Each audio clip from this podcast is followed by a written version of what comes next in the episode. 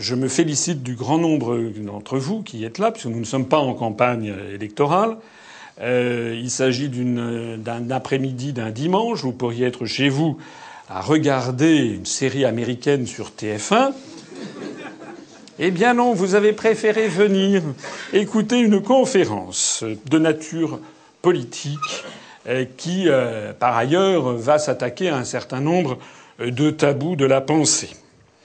Euh, en ces jours où il paraît-il il n'y a plus tout le monde n'a plus à la bouche que le mot de liberté d'expression, je vais ici faire une conférence qui va certainement qui a plusieurs chapitres, 7 ou 8 ou 9, je ne sais plus, et qui va, vous allez voir, ce sont des sujets qui ne sont jamais abordés, ou pratiquement jamais, euh, sur les, justement les télévisions, les grands médias, les grandes radios, les grands journaux, un petit peu certains journaux. Euh, par exemple des journaux euh, du style Le Monde diplomatique. mais les grandes télévisions, celles qui formatent l'opinion publique française, les grandes radios, ceci n'y a jamais, jamais accès.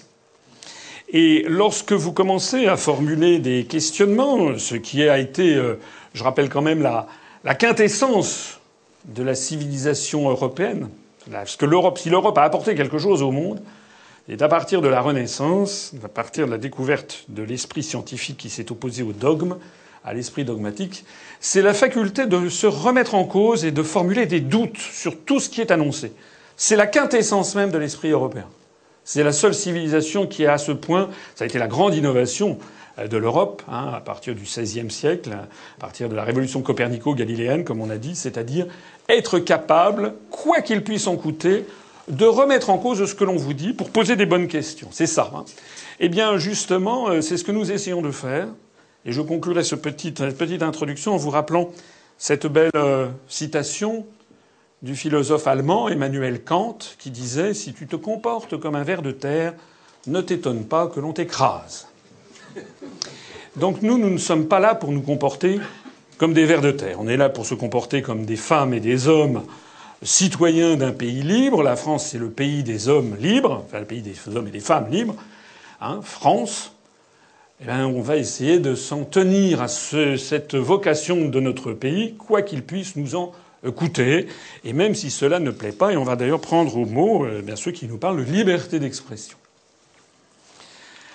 Alors, l'influence américaine dans les organisations internationales. Après 14 années passées à l'Élysée, quelques semaines avant de mourir, François Mitterrand livra son testament politique aux Français. C'est une citation que je cite souvent dans un certain nombre de mes conférences, dont je ne me lasse pas, à vrai dire. La France ne le sait pas, mais nous sommes en guerre avec l'Amérique.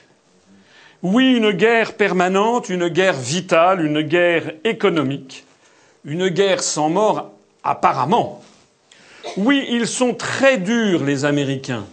Ils sont voraces. Ils veulent un pouvoir sans partage sur le monde. C'est une guerre inconnue. Une guerre permanente. Sans mort apparemment, et pourtant une guerre à mort. Cette phrase tirée des propos de Mitterrand a été prononcée par l'ancien président de la République euh, quelques semaines avant qu'il meure, il avait passé 14 années à la tête de l'État, à l'Élysée. Aucun président de la République française avant lui, et sans doute aucun après lui, euh, n'a réalisé cette performance de rester 14 ans à l'Élysée. Ça n'était jamais arrivé dans l'histoire. Il y est arrivé. Donc au bout de 14 ans, il savait quand même a priori de quoi il parlait. Ou alors il était bon à mettre au cabanon, c'est dommage pour quelqu'un qui avait le feu nucléaire sous les doigts et qui pouvait envoyer une bombe nucléaire. Il a fait ses confidences à Georges-Marc Benamou, journaliste au Nouvel Observateur à l'époque, et ça a été publié dans un livre qui s'appelle Le dernier Mitterrand chez Plomb, qui a été publié en janvier 1997. Nous serions dans une démocratie normale, dans un pays normal. on devrait à ce moment-là y avoir des colloques, des débats sur cette espèce de testament politique, comme il y a eu, vous savez peut-être, le testament politique de Colbert, etc.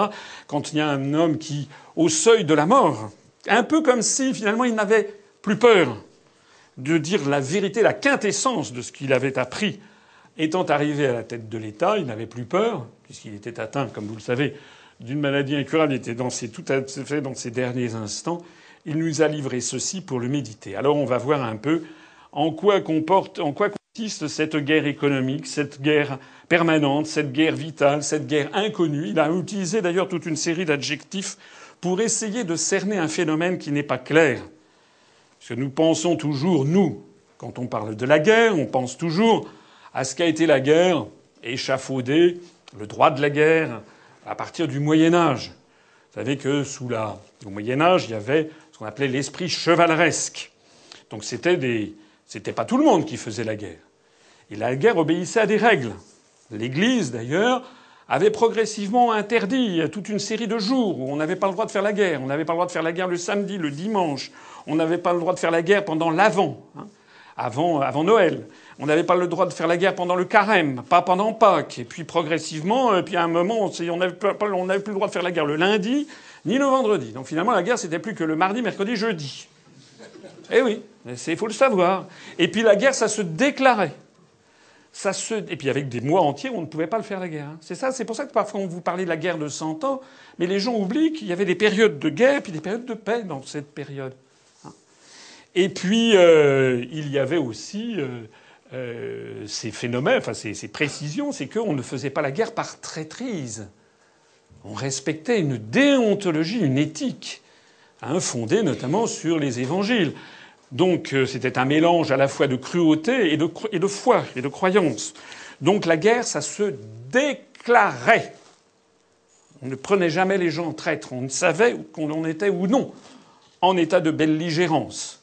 Alors tout ceci a été codifié, comme vous le savez, euh, à partir du XVIIe siècle par un juriste, notamment un juriste néerlandais, Hugo van Groot, qui écrivait en latin, donc on l'a appelé Grotius, et qui a été le père fondateur du droit international qui est un droit où progressivement les nations développées, les nations civilisées, c'est-à-dire en fait les nations d'Europe, qui, pour les raisons que je vous ai indiquées à l'instant même, se posaient des questions, remettaient en cause, doutaient de ce qu'elles devaient faire, eh bien progressivement ces nations ont échafaudé un droit international qui s'imposerait aux nations, qu'elles devraient respecter en toutes circonstances. C'est évidemment un sujet très compliqué, puisque, à la différence du droit pénal ou du droit civil ou des droits dans une nation, il y a une autorité, c'est l'État qui fait obéir les gens normalement, qui les fait respecter la loi. Mais là, il s'agit de bâtir une loi internationale, mais qui va faire respecter une loi entre les nations, puisqu'il n'y a pas un État au-dessus? Donc ça a été un des grands questionnements avec l'élaboration d'un droit international, avec l'élaboration du droit des traités, et puis on va le voir au XXe siècle avec l'essai de faire des organisations supranationale, une organisation, l'Organisation des Nations Unies, qui essaye tant bien que mal de faire respecter le droit, mais dans la Charte des Nations Unies, on y reviendra tout à l'heure, il est précisé que ceci ne peut fonctionner qu'à la condition que les pays agissent de bonne foi. Alors, la question bête, qu'a donc découvert François Mitterrand après les 14 années passées à la tête de la France? On va essayer d'en voir un certain nombre de chapitres euh, pour avec vous pour cette conférence. La première chose, c'est l'influence américaine sur la construction européenne. J'envoie ceux qui euh, sont intéressés par le sujet sur ma conférence qui s'appelle Qui gouverne la France, dont j'ai extrait ici quelques planches. Et également une autre qui n'est pas encore euh, enregistrée dans sa dernière version, mais qui s'appelle Les origines cachées de la construction européenne, euh, sur lesquelles je pense que si le sujet vous intéresse, vous devriez vous contacter. Donc j'en reviens à cet article du Daily Telegraph, un grand journal britannique conservateur, mais un des journaux les plus sérieux du, monde, qui dans son article du 19 septembre 2000, un article du journaliste britannique d'investigation Ambrose Evans Pritchard, a appris que des documents déclassifiés par l'administration américaine avaient été, euh, à l'été 2000, rendus publics. Comme vous savez, là, il y a des lois aux États-Unis qui imposent notamment que les documents secret défense, pas les très très secrets, qui eux peuvent rester encore plus secrets. Mais les documents confidentiels ou secrets défense doivent être rendus publics à peu près 30 euh, ans après les événements. Hein. Donc, euh, il y a eu un, un journaliste d'investigation britannique, Ambrose Evans Pritchard, qui a fait cet article en disant des documents déclassifiés du gouvernement américain montrent que la communauté du renseignement des États-Unis a mené une campagne dans les années 1950 et 1960 pour favoriser l'unification européenne. Celle-ci finança et dirigea le mouvement fédéraliste européen. Les dirigeants du mouvement européen, Rettinger, le visionnaire Robert Schuman, l'ancien Premier ministre belge Paul-Henri Spaak, il l'a trouvé nommément cité dans les documents déclassifiés, étaient tous traités comme des employés par leurs parrains américains.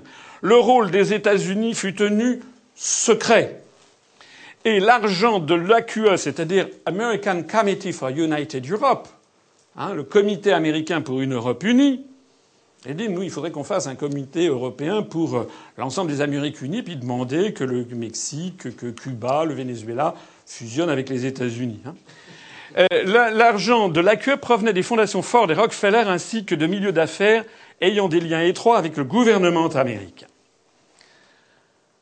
Paul Hoffman, directeur de la fondation euh, Ford et ex-officier de l'OSS, l'OSS c'est le prédécesseur de la CIA, qui vous savez que le nom a changé après la Seconde Guerre mondiale, fut également à la tête de l'AQE à la fin des années 1950. Le département d'État jouait aussi un rôle. Une note émanant de la direction Europe, euh, datée du 11 juin 1965, conseille au vice-président de la communauté économique européenne, Robert Marjolin, de poursuivre de façon subreptice, c'est-à-dire en catimini, l'objectif d'une union monétaire elle recommande d'empêcher tout débat jusqu'au moment où l'adoption de telles propositions serait devenue pratiquement inévitable. Alors ça, si c'est pas euh, une influence, si c'est pas un complot, si ce n'est pas une organisation délibérée voulue par un État pour organiser ça pour le compte de l'Europe, qu'est-ce que c'est? Alors ça fait un certain nombre d'années que je parcours la France en montrant ceci. Euh, alors, dans un premier temps, les gens n'ont pas réagi. Enfin, les gens, ceux qui. Les services de renseignement qui nous suivent. D'ailleurs, je souhaite la bienvenue à celui qui doit être ici en ce moment en train de prendre des notes. J'espère que ça lui, servira pour, sa, carrière de citoyen personnel. Mais il y a des gens quand même qui sont venus, qui m'ont dit oui, mais finalement, euh, Ambrose Evans Pritchard, c'est pas très sérieux, c'est pas vrai. C'est l'un des journalistes les plus sérieux du Royaume-Uni, donc du monde, puisque la presse britannique, les journalistes britanniques ont une autre déontologie euh, que les pays d'Europe du Sud. Bien. Donc des gens ont dit finalement, euh, qu'est-ce que vous en savez de tout ça? Ah, Évidemment, parce que ça c'est une façon toujours de récuser en, doute. Ben, D'où est-ce que vous nous dites là Vous citez le mais, mais, finalement le télégramme. Alors, eh bien, qu'est-ce qu'on a fait? On a pris notre canne de chapeau et puis on, on s'est adressé aux États-Unis d'Amérique, au département d'État. On dit on voudrait avoir la note du 11 juin 1965. Les gens m'ont dit on l'a, on cherché, ça n'existe pas. J'ai même eu ça. Hein. On a vu des gens qui nous ont attaqués. Cette note n'existe pas. Elle n'existe tellement pas que la voici. Nous l'avons obtenue du département d'État américain. Ça, c'est le scan de l'original en anglais. Vous pourrez aller trouver tout ceci sur notre site internet upr.fr. J'en profite. Il faut bien chercher. Maintenant, vous taperez euh, Marjolin, etc. C'est effectivement euh, cette euh, une réunion qui s'est tenu le 11 juin 65, dont voici en effet le scan, hein, qui a été rendu public, avec ici un des passages intéressants, et qui est en anglais, et qui tout ça figure sur notre site, mais on y voit que M. Mann, c'est l'un des. Il y avait Robert Marjolin, c'était le vice-président de la CE de l'époque. Et il est là seul, et il parle devant quatre personnes. Il y a le responsable, le, le, une espèce de sous-secrétaire d'État, de mémoire, il y a le responsable Europe, il y a le responsable France, et puis il y a un quatrième personnage. Donc il a, et toute la lecture de cette note est assez pénible parce qu'on voit, Robert Marjolin, c'est un Français. Il est à l'époque vice-président de la CE, on est en 1965, on voit qu'il est là, et qu'il est à peu près convoqué et obligé de rendre des comptes à ses mentors. Monsieur Mann pose la question de l'union monétaire dans le marché commun. Ça, c'est donc l'américain. Monsieur Marjolin déclare qu'on l'envisageait, mais il fait remarquer qu'une fois que la communauté aura une politique agricole commune, les six formeront une union monétaire à des fins pratiques. M. Mann fait observer que, bien sûr, ces politiques ainsi que l'harmonisation fiscale euh, contribueront à ce développement. Vous voyez qu'on on croit rêver. C'est quand même un type qui, qui, qui c'est un, c'est un donneur d'ordre. Hein. M. Marjolin est un Français, il répond à un chef de bureau hein, qui s'occupe des, questions, euh, des questions françaises. Monsieur, donc, Monsieur Marjolin fait référence à l'unité de compte qui sera utilisée dans les prix agricoles et qui maintiendra la stabilité des prix dans les États de la communauté.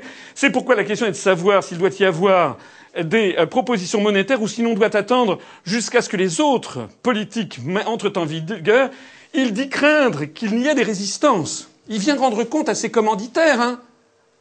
Monsieur Marjolin, le français, vient rendre compte aux Américains Je crains qu'il y ait des résistances pour cette monnaie européenne. Qu'il y ait des résistances aux propositions monétaires à présent. C'est pourquoi il lui paraît préférable d'attendre que l'adoption de ces propositions devienne pratiquement inéluctable. On retrouve effectivement les textes, les termes mêmes de l'article d'Ambrose Evans Pritchard. Monsieur Sketzel, qui est un autre Américain, évoque un document qui avait été émis par le centre de Bologne dont la thèse était que l'union monétaire arriverait dans le droit fil de la dynamique inhérente au traité de Rome. De ce fait, un accord avec ce qui semble avoir été la politique des rédacteurs du traité de Rome, ces décisions pourraient être reportées jusqu'à ce qu'elles soient devenues inévitables. Euh, j'ajoute par ailleurs que tout ceci a été rédigé par Tapé et que très probablement, parce que je connais la musique, j'ai été aussi dans les ministères, quand il y a ce genre de réunion très confidentielle, on évite quand même de mettre des traces trop précises. Hein, donc on fait des, on, on, fait des, euh, on ne dit pas, voilà, Monsieur Machin, Monsieur Mann a donné instruction à. On va pas y écrire les choses comme ceci.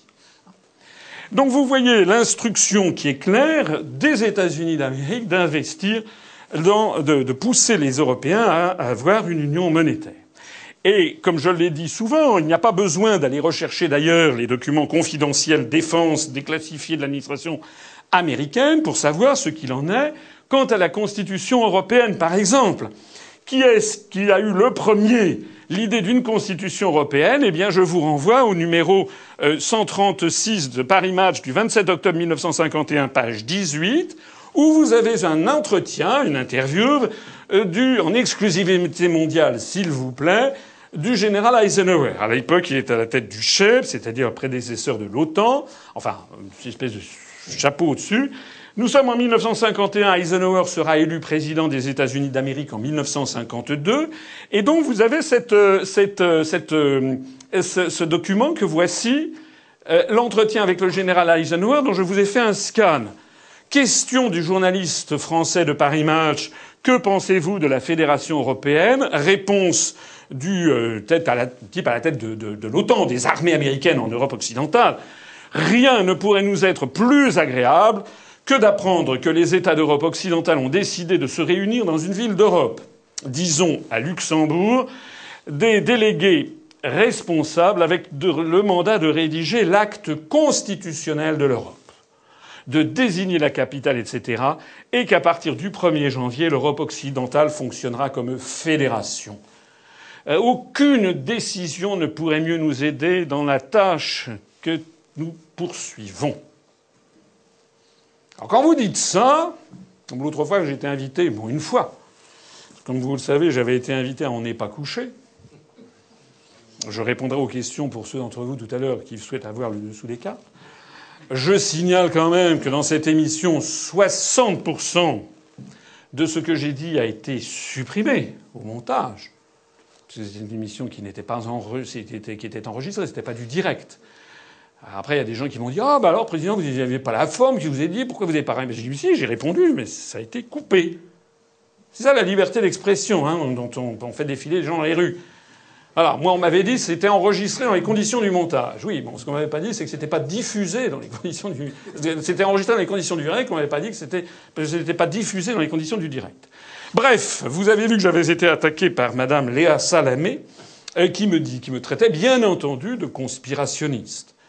C'est-à-dire que lire, sortir les preuves absolument matérielles, tangibles.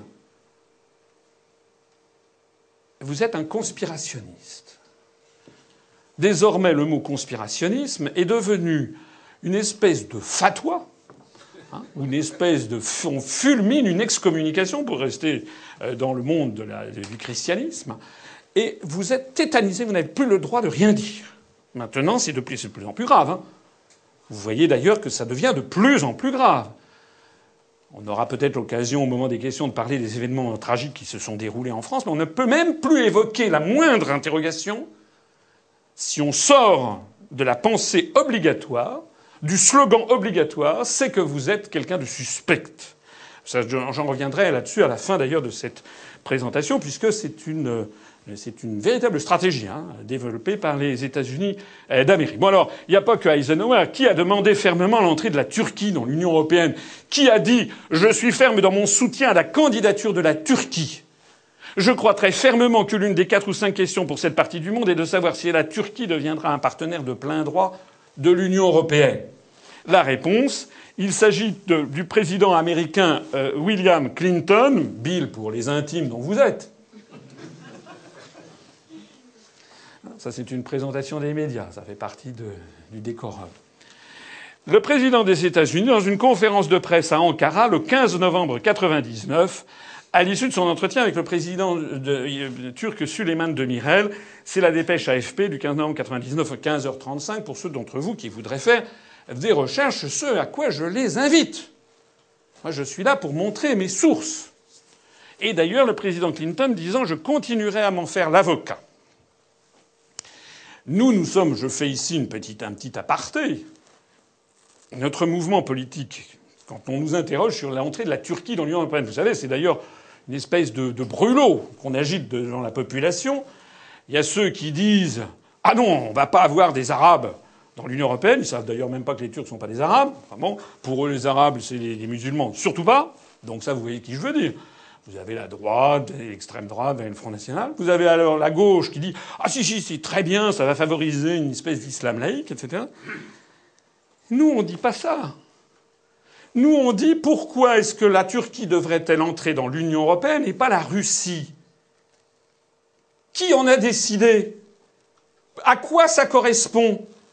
Quel est l'objectif poursuivi? Alors là, il n'y a plus personne. Hein. Tout le monde aux abris la famille Le Pen, le père, la grand-mère, la petite fille, etc. Oh, les premiers Ben oui, parce que se poser cette question, c'est poser la quintessence de la construction européenne. Je rappelle que la Turquie fait partie de l'OTAN depuis 1955.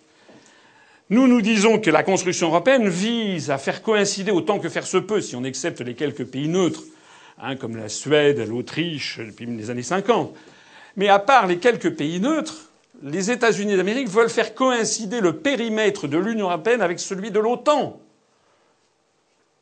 Il s'agit d'une entreprise de vassalisation dont les deux faces sont militaires et civiles. Que l'objectif est de repousser la Russie au plus profond de l'Eurasie. Que l'objectif est également de surveiller le Moyen-Orient. Voilà pourquoi les États-Unis veulent faire entrer la Turquie dans l'Union européenne et qu'il n'est absolument pas question que la Russie puisse y entrer. Donc nous, nous disons, ça ne nous concerne pas, ça nous concerne quand même parce que depuis maintenant 7 ou 8 ans, l'Union européenne a versé 6 milliards d'euros de fonds dits de mise à niveau à la Turquie pour son entrée dans l'Union. Et comme les Français en payent un sixième, en gros, ça veut dire que les Français ont été taxés de 1 milliard, 1 milliard d'euros qui ont été versés à la Turquie. Pourquoi pas, me direz-vous? Euh, Moi, je préférais qu'ils fussent versés à des pays dont nous sommes plus proches et qui sont plus pauvres, et je pense en particulier aux pays de la francophonie. Mais ce que je note, c'est que les Turcs ne savent pas plus que les Français que la France a versé 6 milliards d'euros. Puisque les Français ne le savent pas et les Turcs non plus. Les Turcs, on leur présente que c'est l'Europe, avec le drapeau de la Sainte Vierge, bleu aux étoiles d'or, qui va les accueillir.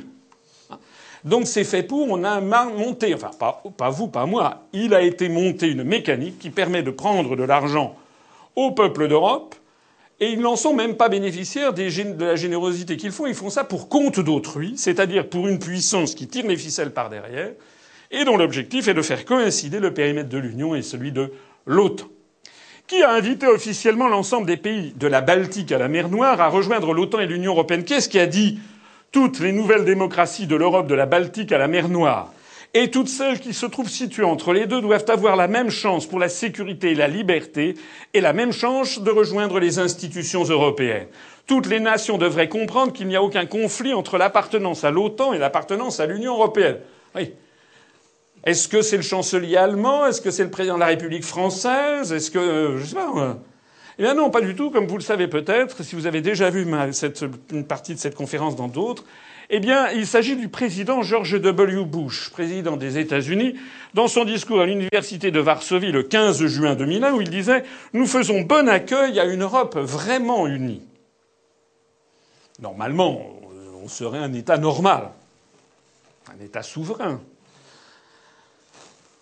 On aurait euh, rappelé notre ambassadeur à Washington pour consultation, comme on dit. On aurait émis une protestation en disant Mais enfin, en quoi est-ce que ça vous regarde? Imaginez ce qu'aurait fait De Gaulle. Mais tous les pays de l'Union européenne en question ont été tellement, sont tellement soumis et vassalisés que lorsque vous avez le patron qui dit voilà, il va falloir vous marier maintenant avec dix États de l'Est, personne ne moufte. Pourquoi d'ailleurs est-ce que tous ces pays. Je, ne suis pas plus hostile aux pays de l'Est que je ne l'étais à l'instant avec la Turquie. Mais quel est l'objectif? Toujours le même. D'ailleurs, tous ces pays sont entrés dans l'OTAN avant d'entrer dans l'Union européenne, toujours dans cet objectif de refouler la puissance russe. Alors, je l'ai déjà expliqué ailleurs, je ne vais pas ici m'y étendre. Il s'agit de la stratégie qui a été élaborée par les États-Unis d'Amérique et notamment qui a été théorisée par Zbigniew Brzezinski, qui est un Américain d'origine polonaise, qui a été conseiller diplomatique du président Carter, puis du président Obama. Il est insubmersible et qui euh, a écrit un ouvrage qui s'appelle Le Grand Échiquier, The Great Chessboard en américain, que vous pouvez aller lire en traduction française, où il explique très exactement quelle est la stratégie des États-Unis hein, pour refouler. Euh. Et d'ailleurs, on ne peut pas comprendre la crise ukrainienne en ce moment euh, si on ne comprend pas ça. C'est la même chose. L'Ukraine va entrer dans l'OTAN et dans l'Union européenne, c'est ça qu'ils veulent, pour progressivement empêcher quoi? Empêcher qu'il puisse y avoir une, grande puissance qui puisse empêcher les États-Unis de dominer le monde. C'est ça le truc. Hein? De la même façon, on le verra tout à l'heure, pourquoi il s'attaque à la Chine, pourquoi à la Russie, c'est parce qu'il s'agit d'être le premier, de diriger la planète entière. Qui a appelé les Français à voter oui à la Constitution européenne en 2005 Qui a dit nous avons fermement soutenu le projet européen, son achèvement ainsi que l'Union européenne? De notre point de vue, la poursuite du succès de la construction européenne est importante.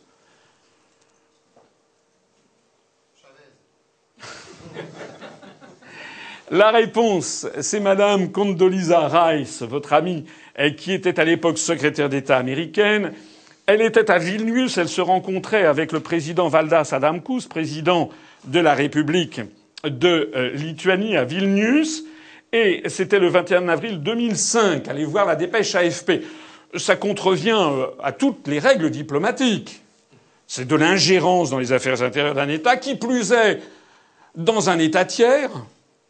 On va en croire rêver. Là aussi, personne n'a protesté en disant à Madame Condoleezza euh, qu'elle se mêle de ce qui la regardait. Elle aurait répondu, ben c'est justement ça. En attendant, J'en fais méditer, peut-être parmi vous, certainement parmi vous, il y a des gens qui pensent que peut-être que j'exagère. Des gens qui ont peut-être voté oui euh, à la Constitution européenne en 2005, comme ils avaient peut-être voté oui en 1992. D'ailleurs, dans notre mouvement politique, nous en avons pas mal. Des gens qui ont voté oui en se disant je vais, en étant victime des slogans, c'est-à-dire je vais construire l'Europe pour faire contrepoids aux États-Unis. C'est ce qu'on nous a expliqué. Mais non d'une pipe. Si la, vocation de l'Union européenne était de s'opposer aux États-Unis, de lui faire, de leur faire contrepoids, on se demande vraiment, eh bien, pourquoi ils auraient à la tête, que ce soit le président Clinton, le général Eisenhower, le président Clinton, le président euh, Bush, Madame Condoleezza Rice, etc. Je pourrais vous citer des, citations toute la journée, jusqu'à jusqu'à la nuit passe tomber. On se demande vraiment bien pourquoi ils soutiendraient un projet qui aurait vocation à les affaiblir. Je vous renvoie, je n'ai pas le temps ici, à l'explication de ce mystère dans ma conférence qui gouverne la France. Je voudrais quand même insister sur le fait que, comme on n'est jamais aussi bien servi par soi-même, les États-Unis d'Amérique ont infiltré la Commission européenne par des relais d'influence. Je vais présenter ici, parce qu'honnêtement, j'ai pas eu le temps de, mettre à jour avec la nouvelle commission qui a été installée il y a quelques semaines, l'ancienne commission sortante, le président José Barroso, José Manuel Barroso, le président de la Commission européenne, qui a été maintenant remplacé euh, par Jean-Claude Juncker, le luxembourgeois, il a commencé sa jeunesse en étant le président des étudiants maoïstes au Portugal. Après la révolution des œillets d'avril 1974. Donc il était, c'était issu de la petite bourgeoisie de Lisbonne. il était le président de l'Union des étudiants maoïstes. C'était l'époque, en 74, vous savez peut-être, où il y avait eu, c'était la, la, fin du régime de Salazar, en l'espèce de Marcelo Caetano d'ailleurs, qui était le, à la tête du Portugal. C'est un régime autoritaire de droite, euh, très euh, de droite assez dur, catholique, intégriste, etc. Enfin, et qui euh, se livrait dans une guerre qui, ravageait les, les, finances du pays pour essayer de maintenir contre, contre le cours de l'histoire l'Angola et le Mozambique notamment parmi les possessions coloniales portugaises. Et donc il y a eu un coup d'État qui a été fait en 25 avril 1974 par des jeunes officiers de l'armée portugaise et qui ont euh, voulu euh, reprendre le pouvoir. D'un seul coup, d'un seul, ça a été la révolution dite des œillets, et puis il y a eu une très grande libération de la parole sur place, avec des mouvements politiques divers et variés. Notamment, la, il a été autorisé de nouveau le Parti communiste portugais, le PCP, et qui était clandestin et qui était resté, alors lui, un des, un des mouvements communistes les plus paléo-staliniens de l'Europe occidentale, qui était entièrement comme le Parti communiste espagnol, et un peu moins, mais euh, pas mal aussi, le Parti communiste français, mais c'était surtout le parti très tenu par, euh, par, par Moscou. Et puis, euh, ben, les choses ont un peu dégénéré, et puis les États-Unis ont eu peur que le Portugal bascule dans l'orbite soviétique.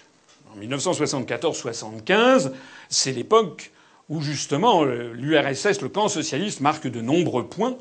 Notamment, il y a l'effondrement euh, du régime euh, du, Cambodge, euh, le 17 avril 1975. Ensuite, il y a l'effondrement du Vietnam, qui bascule dans la, sphère socialiste, le Laos, et puis justement le, le, Angola, le Mozambique, etc. Donc c'est une époque où les États-Unis voient leur sphère d'influence se rétrécir rapidement, et donc ils envoient à Lisbonne, ils craignent que le Portugal ne bascule dans le camp socialiste. Or le Portugal, c'est les Açores, et les Açores, c'est la principale, une des toutes principales bases américaines en dehors des États-Unis d'Amérique. Les îles des Açores, c'est une base américaine. Entre autres choses. Puis évidemment, ça aurait eu un effet de domino, puisqu'en France, c'était la période de, l'union de la gauche, puisque euh, l'Espagne elle-même allait bientôt, euh, bientôt se libéraliser. Donc il y avait un effet euh, d'exemplarité que euh, les Américains ne pouvaient pas tolérer. Ils ont donc envoyé un nouvel ambassadeur à Lisbonne qui s'appelait Frank Carlucci qui est américain, même si son nom fait penser un peu à Caltanissetta, vous savez. Vous connaissez, c'est le centre de la Sicile, d'où est originaire la mafia. Je ne dis pas ça pour être offensant à nos compatriotes d'origine italienne. J'aime beaucoup l'Italie. Frank Carlucci euh, est un agent de la CIA. On le sait de sources certaines puisqu'il est devenu ensuite directeur adjoint de la CIA.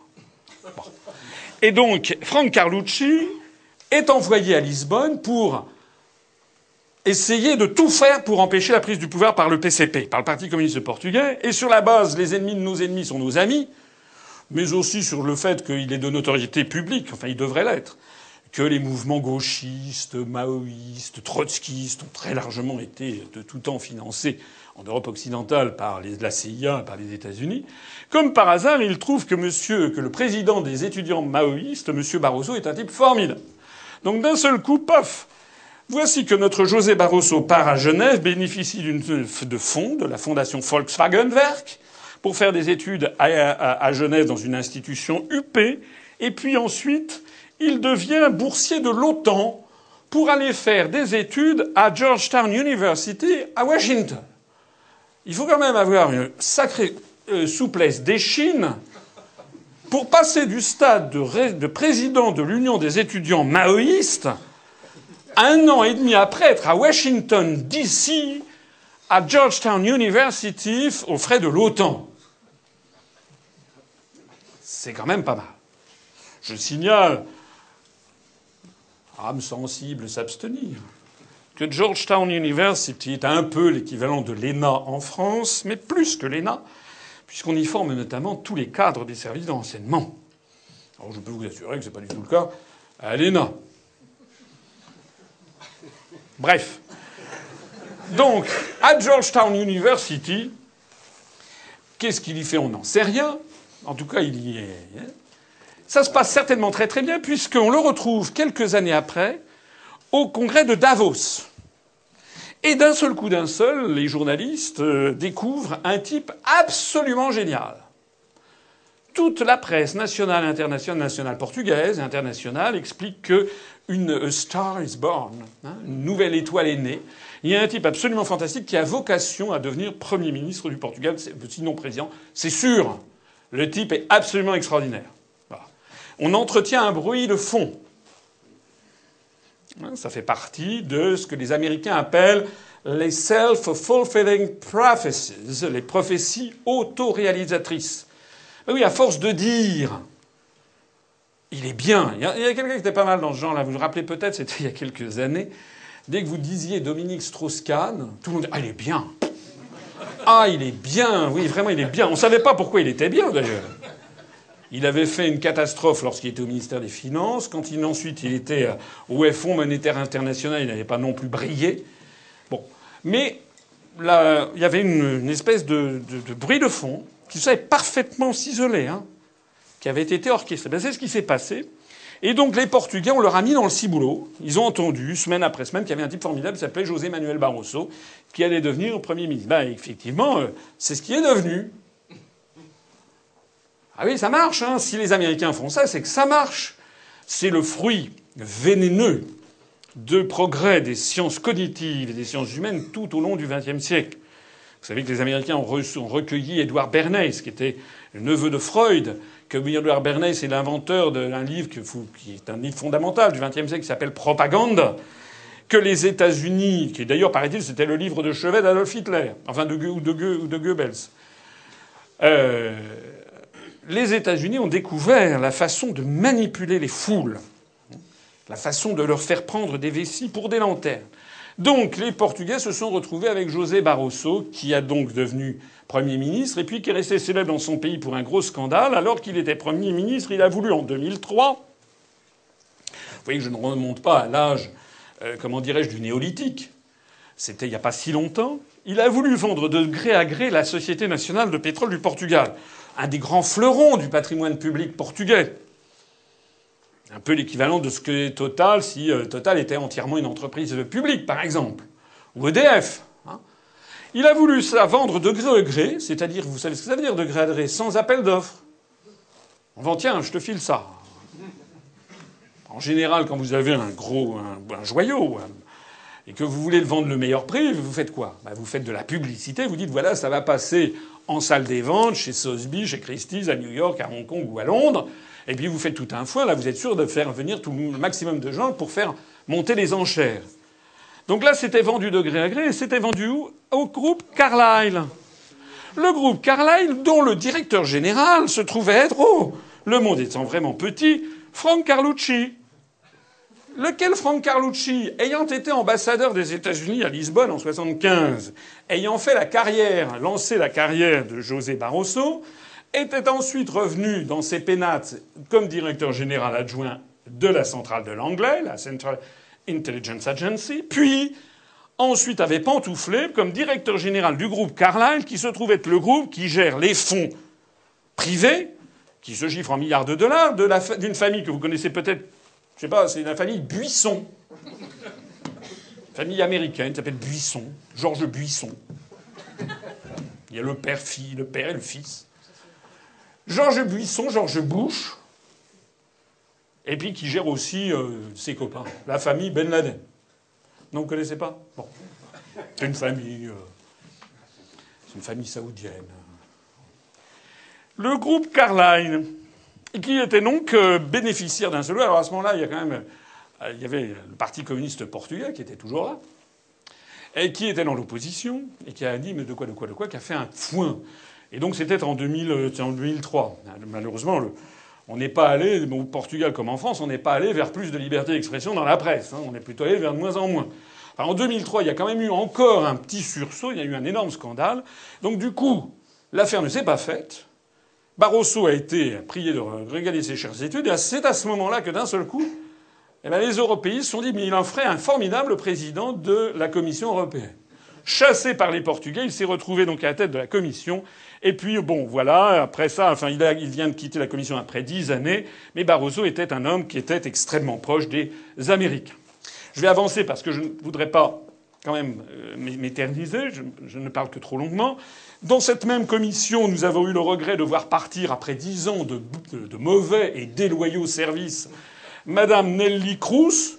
Madame Nelly Cruz, qui était commissaire chargée de la société numérique et vice-présidente de la commission, quand même, dans la commission Barroso II, mais qui, dans la commission européenne Barroso I, qui l'avait précédée, était responsable de la concurrence. Madame Cruz s'était fait remarquer en, 2000, en 2005, lorsque vous vous rappelez peut-être, il y avait eu l'affaire du rachat de la sidérurgie Arcelor par des intérêts anglo-indiens par Mittal. Le Premier ministre de l'époque, M. de Villepin, avait dit en substance qu'il voulait, parce qu'il avait fait un tollé en France. Les Français se sont dit, ben, si on vend notre sidérurgie euh, aux Indiens, est-ce qu'on va bientôt vendre la Joconde au Bangladesh Enfin, c'était un peu ça la réaction. Donc Dominique de Villepin avait dit je veux un certain patriotisme économique. J'ai décidé de prendre un décret anti-OPA pour protéger les secteurs les plus sensibles euh, des achats étrangers. C'était il y a dix ans. Hein. Eh bien, Madame Nelly Cruz, qui était à l'époque à Londres, a dit il n'en est pas question. Elle est intervenue et elle a, fait cette déclaration. Confrontée à l'insécurité et à une peste de confiance collective, certains politiques sont prompts à rechercher des politiques régressives de repli sur soi. Ils veulent protéger des champions et des marques nationaux ou même européens. Vous vous rendez compte? Le scandale. Le Premier ministre français veut protéger une entreprise française. Et même européenne, ça ne marche pas. Des achats du marché mondial pour relancer les euh, canards boiteux de l'industrie, nous ne pouvons pas nous permettre d'être complaisant face à la résurgence actuelle de la rhétorique protectionniste. Le risque est à la fois réel et urgent. C'était le 14 septembre 2005, jour de mon anniversaire, ça n'avait rien à voir, devant la presse après l'annonce de Dominique de Villepin. Elle est donc venue, elle était à Londres quand elle a fait cette déclaration devant la presse, elle est venue à Paris. Moi j'étais à l'époque dans les services euh, théoriquement chargés d'intelligence économique, on m'a demandé de participer à l'élaboration du décret. Je peux vous dire que ça n'est pas allé très loin, puisque ça s'est terminé tout de suite. Elle, s'est invitée à l'hôtel de Matignon, elle a dit il n'y a pas question. Alors après, il y a eu un vague, un vague décret qui a été pris ultérieurement, mais enfin qui n'a absolument aucun effet. Uniquement pour sauver la, la face. Voilà. Donc, cette femme a été beaucoup plus puissante que le Premier ministre français, qui d'ailleurs, à cette période-là des sondages, donnait 70, 75% des Français qui soutenaient, je crois que c'était même au-delà, je crois même, que ça frôlait 80% de Français qui voulaient que l'État intervienne pour protéger l'industrie française, justement, dans les cas où c'était nécessaire. Donc, quelle était cette dame? Eh bien, cette dame, il faut savoir d'où elle vient, quel est son pédigré? Elle était dans 40 conseils d'administration avant d'être nommée commissaire européenne de nationalité batave, néerlandaise. Elle était notamment sur les 40 conseils d'administration, il y en avait à peu près 37 qui étaient, ou je ne sais plus combien, qui étaient des entreprises américaines. McDonald's, je ne sais pas si vous connaissez cette entreprise. PricewaterhouseCoopers, c'est un, cabinet, un cabinet de consultance dont certaines méchantes langues disent certains services de renseignement, que c'est parfois une couverture des services de renseignement américains. Lockheed Martin, ça fait partie du euh, lobby du militaro-industriel américain. Lockheed Martin fabrique des avions. Lockheed Martin, c'était quand même ceux qui ont gagné euh, le, marché des, chasseurs en Pologne contre Dassault. Voilà.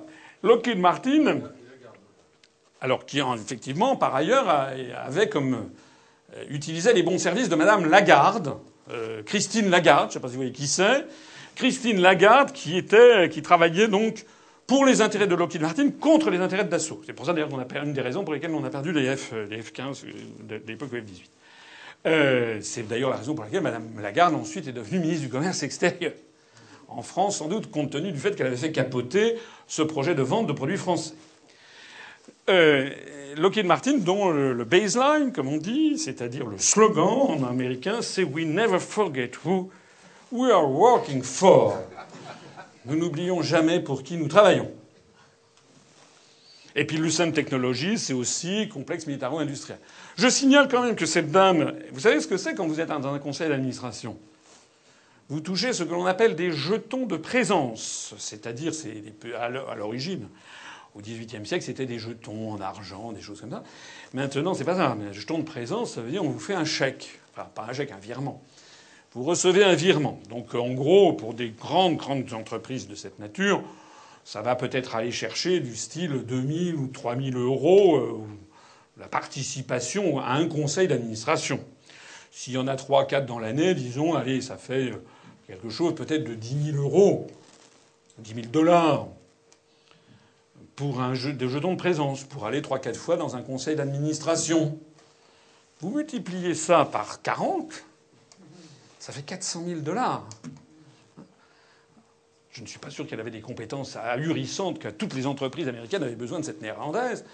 En attendant, elle, été devenue ensuite conseiller à la concurrence. Voilà. Pour aller plus vite, euh, le commissaire chargé des relations institutionnelles et de c'était le commissaire slovaque qui a été euh, repris d'ailleurs dans la nouvelle commission.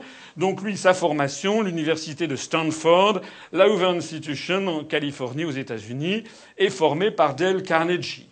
En Finlande, Olli Rehn, qui a été euh, responsable d'abord de l'élargissement puis des affaires économiques et monétaires. Olli Rehn, lui, était finlandais, mais diplômé de l'université de Berkeley et auparavant du collège de Saint-Paul, Minnesota. L'estonien, le, commissaire chargé des transports, M. Sim Kallas, lui, c'était assez, ça valait trois étoiles dans le Michelin, un vol voyage, puisque c'est un homme qui avait quand même été, dans sa jeunesse, membre du Parti communiste de l'Union soviétique euh, pendant plusieurs, un grand nombre d'années, de 72 à 1990. Il avait d'ailleurs été ministre des Finances de la République soviétique d'Estonie de 1975 à 1979. Euh, et après, il s'est retrouvé vice-président de la Commission européenne. Je ne sais pas, moi je le dis toujours, mais je n'ai jamais vu un seul Français, à part ceux qui ont vu mes conférences, qui savait que l'un des vice-présidents de la Commission européenne était quand même un ancien ministre de Brejnev. C'est quand même le cas. Lorsque l'Union soviétique s'est désintégrée, entre-temps, il était devenu président de la Banque centrale d'Estonie. Lorsque l'Union soviétique s'est désintégrée, il a été mêlé à un scandale. En gros, on a perdu la trace de à peu près 30 millions de dollars le bilan de la banque. Alors ça fait mauvais gens, ils ont envoyé des experts, il y a eu des cabinets, comme vous regardez, ils ont regardé on ne trouve pas 30 millions de dollars. Finalement, tous les regards se sont tournés vers le président en disant, euh, vous, n'auriez pas vu passer 30, millions de dollars. Non, non, pas du tout. Eh bien, ça s'est arrêté là parce qu'entre-temps, c'est pas du saxo, c'est plutôt du pipeau qui devrait jouer. Parce qu'entre-temps, il est devenu d'un seul coup très pro-américain. L'ancien ministre de Brejnev a négocié l'entrée de son pays dans l'OTAN et dans l'Union européenne. Il est devenu vice-président de la Commission européenne et c'était également devenu, comme Barroso, un très grand ami du président Buisson des États-Unis d'Amérique. En Espagne, donc le commissaire espagnol chargé de la concurrence, lui, a suivi le programme Senior Managers in Government de la John Kennedy School of Government à Harvard, Massachusetts. Le polonais, le commissaire polonais, M. Lewandowski, chargé du budget, était, lui, diplômé de Harvard le commissaire euh, chargé de l'emploi, des affaires sociales et de l'insertion, M. Andor, ce qui est bien pour recevoir des syndicats, M. Laszlo Andor, lui était diplômé de l'université du Wisconsin. Enfin, etc., etc. Entre autres termes, je me suis amusé un jour à faire un camembert, camembert des influences au sein de la Commission européenne. Donc, les influences de la Commission Barroso I, ça vaut ce que ça vaut parce que les commissaires représentent euh, bon, des intérêts divers et variés. En gros, la France était un commissaire sur 28, donc 3,7%. En gros, deux, trois commissaires européens qui souvent soutiennent la position française. Ça peut être le cas de l'espagnol, du portugais, euh, de, de l'Italie. Les sœurs latines, on a un petit peu la même vision des choses. La Belgique. Hein, on a un peu, pas toujours, mais on a assez souvent la même vision des choses, les mêmes intérêts, défendre quand même un niveau de vie, etc.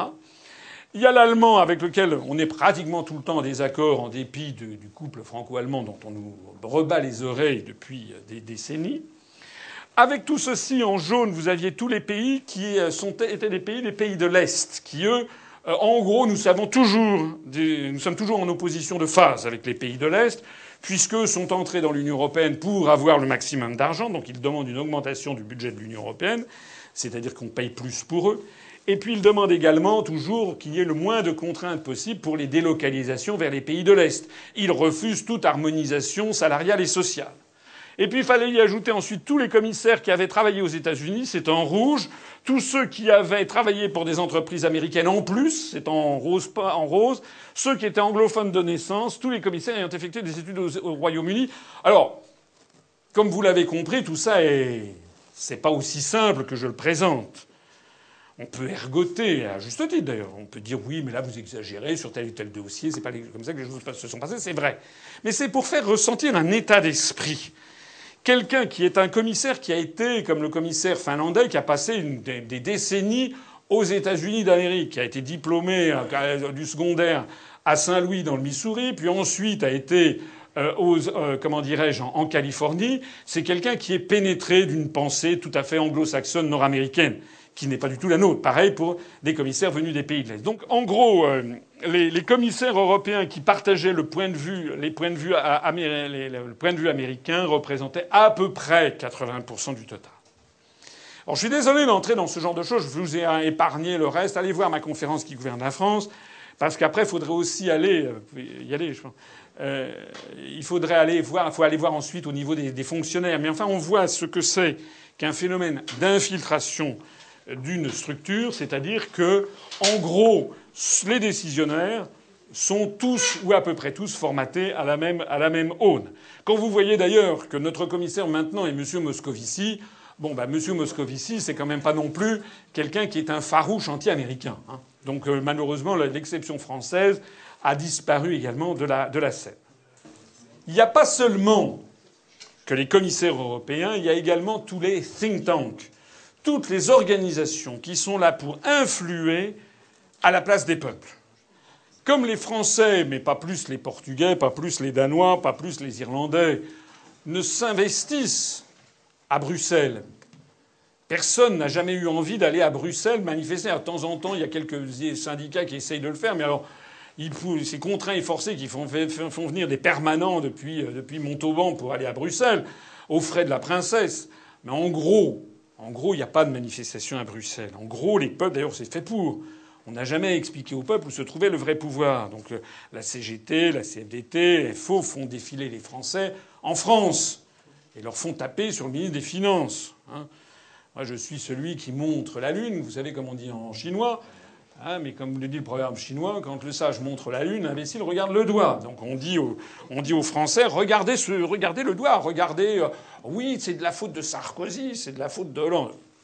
Loin de moi l'idée d'exonérer Sarkozy et Hollande de, de, leur responsabilité, qui sont écrasantes, bien entendu. Mais ceux qui décident pour de bon se situent ailleurs. Ils se situent notamment à Bruxelles. Et à Bruxelles, comme les peuples n'y vont pas, eh bien ceux qui font le siège des bureaux bruxellois, là où s'élaborent les directives européennes, les réglementations européennes, eh bien, ce sont des think tanks qui s'autopropulsent représentants du peuple. Et il y en a donc tous ces think tanks qui viennent ici défiler. Vous avez par exemple, vous voyez, euh, Ludwig von Mises Institute, c'est par exemple un truc allemand. Vous avez euh, l'institut Bruno Leoni, c'est un truc, euh, c'est un truc italien. vous avez NDA. NDA, c'est New Defense Agenda. C'est un truc américain. Euh, vous avez etc. Tout ça, c'est financé notamment par des grandes entreprises. J'en ai pris en particulier l'un des importants, c'est le Center for European Reform, un des grands, grands lobbies les plus importants à Bruxelles. Le CER, dont le journal The Economist a dit un think tank qui s'arrange pour être à la fois atlantiste et europhile. On ne voit pas pourquoi c'est un problème, puisque c'est la même chose. Mais enfin bref. Le Financial Times a dit un think tank avec, un rôle d'influence croissant dans la formation des politiques officielles. Donc ça, c'est un think tank qui vient voir les commissaires européens, qui vient voir les, les chefs de bureau, les chefs de sous-direction, etc., en leur disant voilà ce que veut le peuple européen. Ils parlent en votre nom, en disant voilà ce que nous voulons.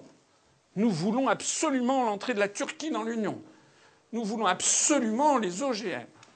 Nous voulons absolument qu'il y ait une meilleure réglementation des ascenseurs.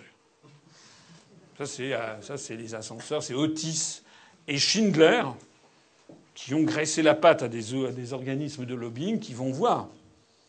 Pourquoi d'un seul coup, dans toute l'Europe, il faut refaire les ascenseurs C'est une directive européenne. C'est assez pratique, hein?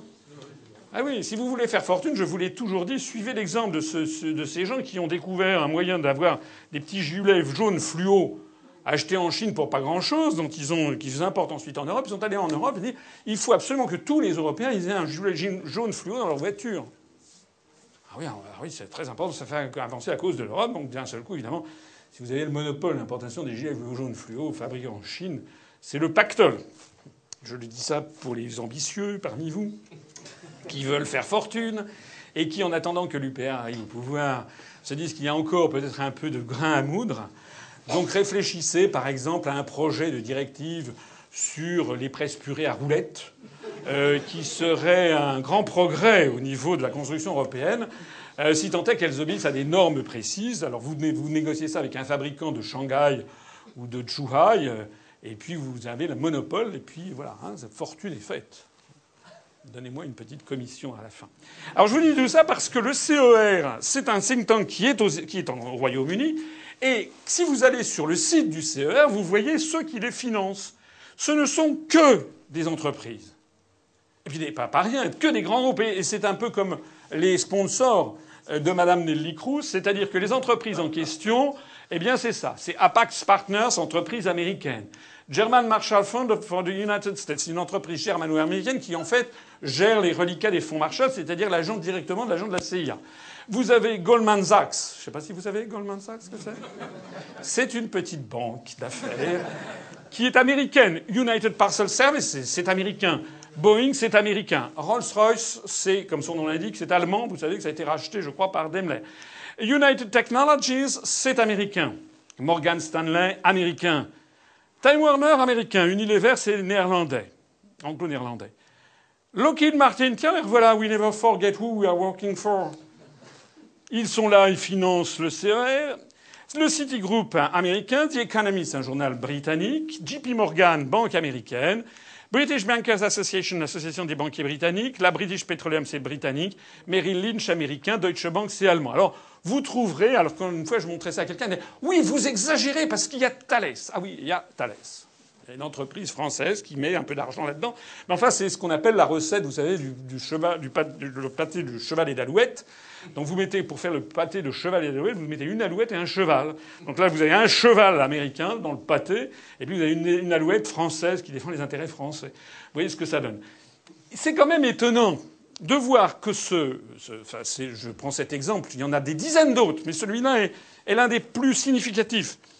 Ce groupe, cet institut de, de, lobbying, ce think tank, qui fait donc le siège permanent de la Commission européenne, est presque entièrement financé par des intérêts américains. Ça vous montre ici, j'entre un peu dans le détail, mais c'est important d'entrer dans le détail. Comme disent les Allemands, der Teufel liegt im Detail. Le diable réside dans les détails, justement. Parce que quand on vous parle, oui, l'Europe, etc., comment vous êtes contre l'Europe? Mais enfin, Cervantes, Dante, Goethe, Mozart, ça ne vous dit rien. C'est pas la question. Arrêtez de vous payer de notre tête. Nous, on parle d'autres choses qui sont très très concrètes. Très concrètement, on voit comment les États-Unis, par toute une série, les États-Unis, c'est toute une nébuleuse. Hein, les différents cercles de pouvoir aux États-Unis ont mis la main sur euh, l'Europe. Alors, j'ajoute que si par un, là j'enlève quelques-uns d'entre eux, il, nous reste Goldman Sachs et JP Morgan, par exemple. Je note que l'une des dernières forfaitures faites par le gouvernement Fillon, avant qu'il ne cède la place au brillant euh, gouvernement, euh, euh, non, c'était pas héros, si c'était héros. Enfin, ce ne sont que des héros.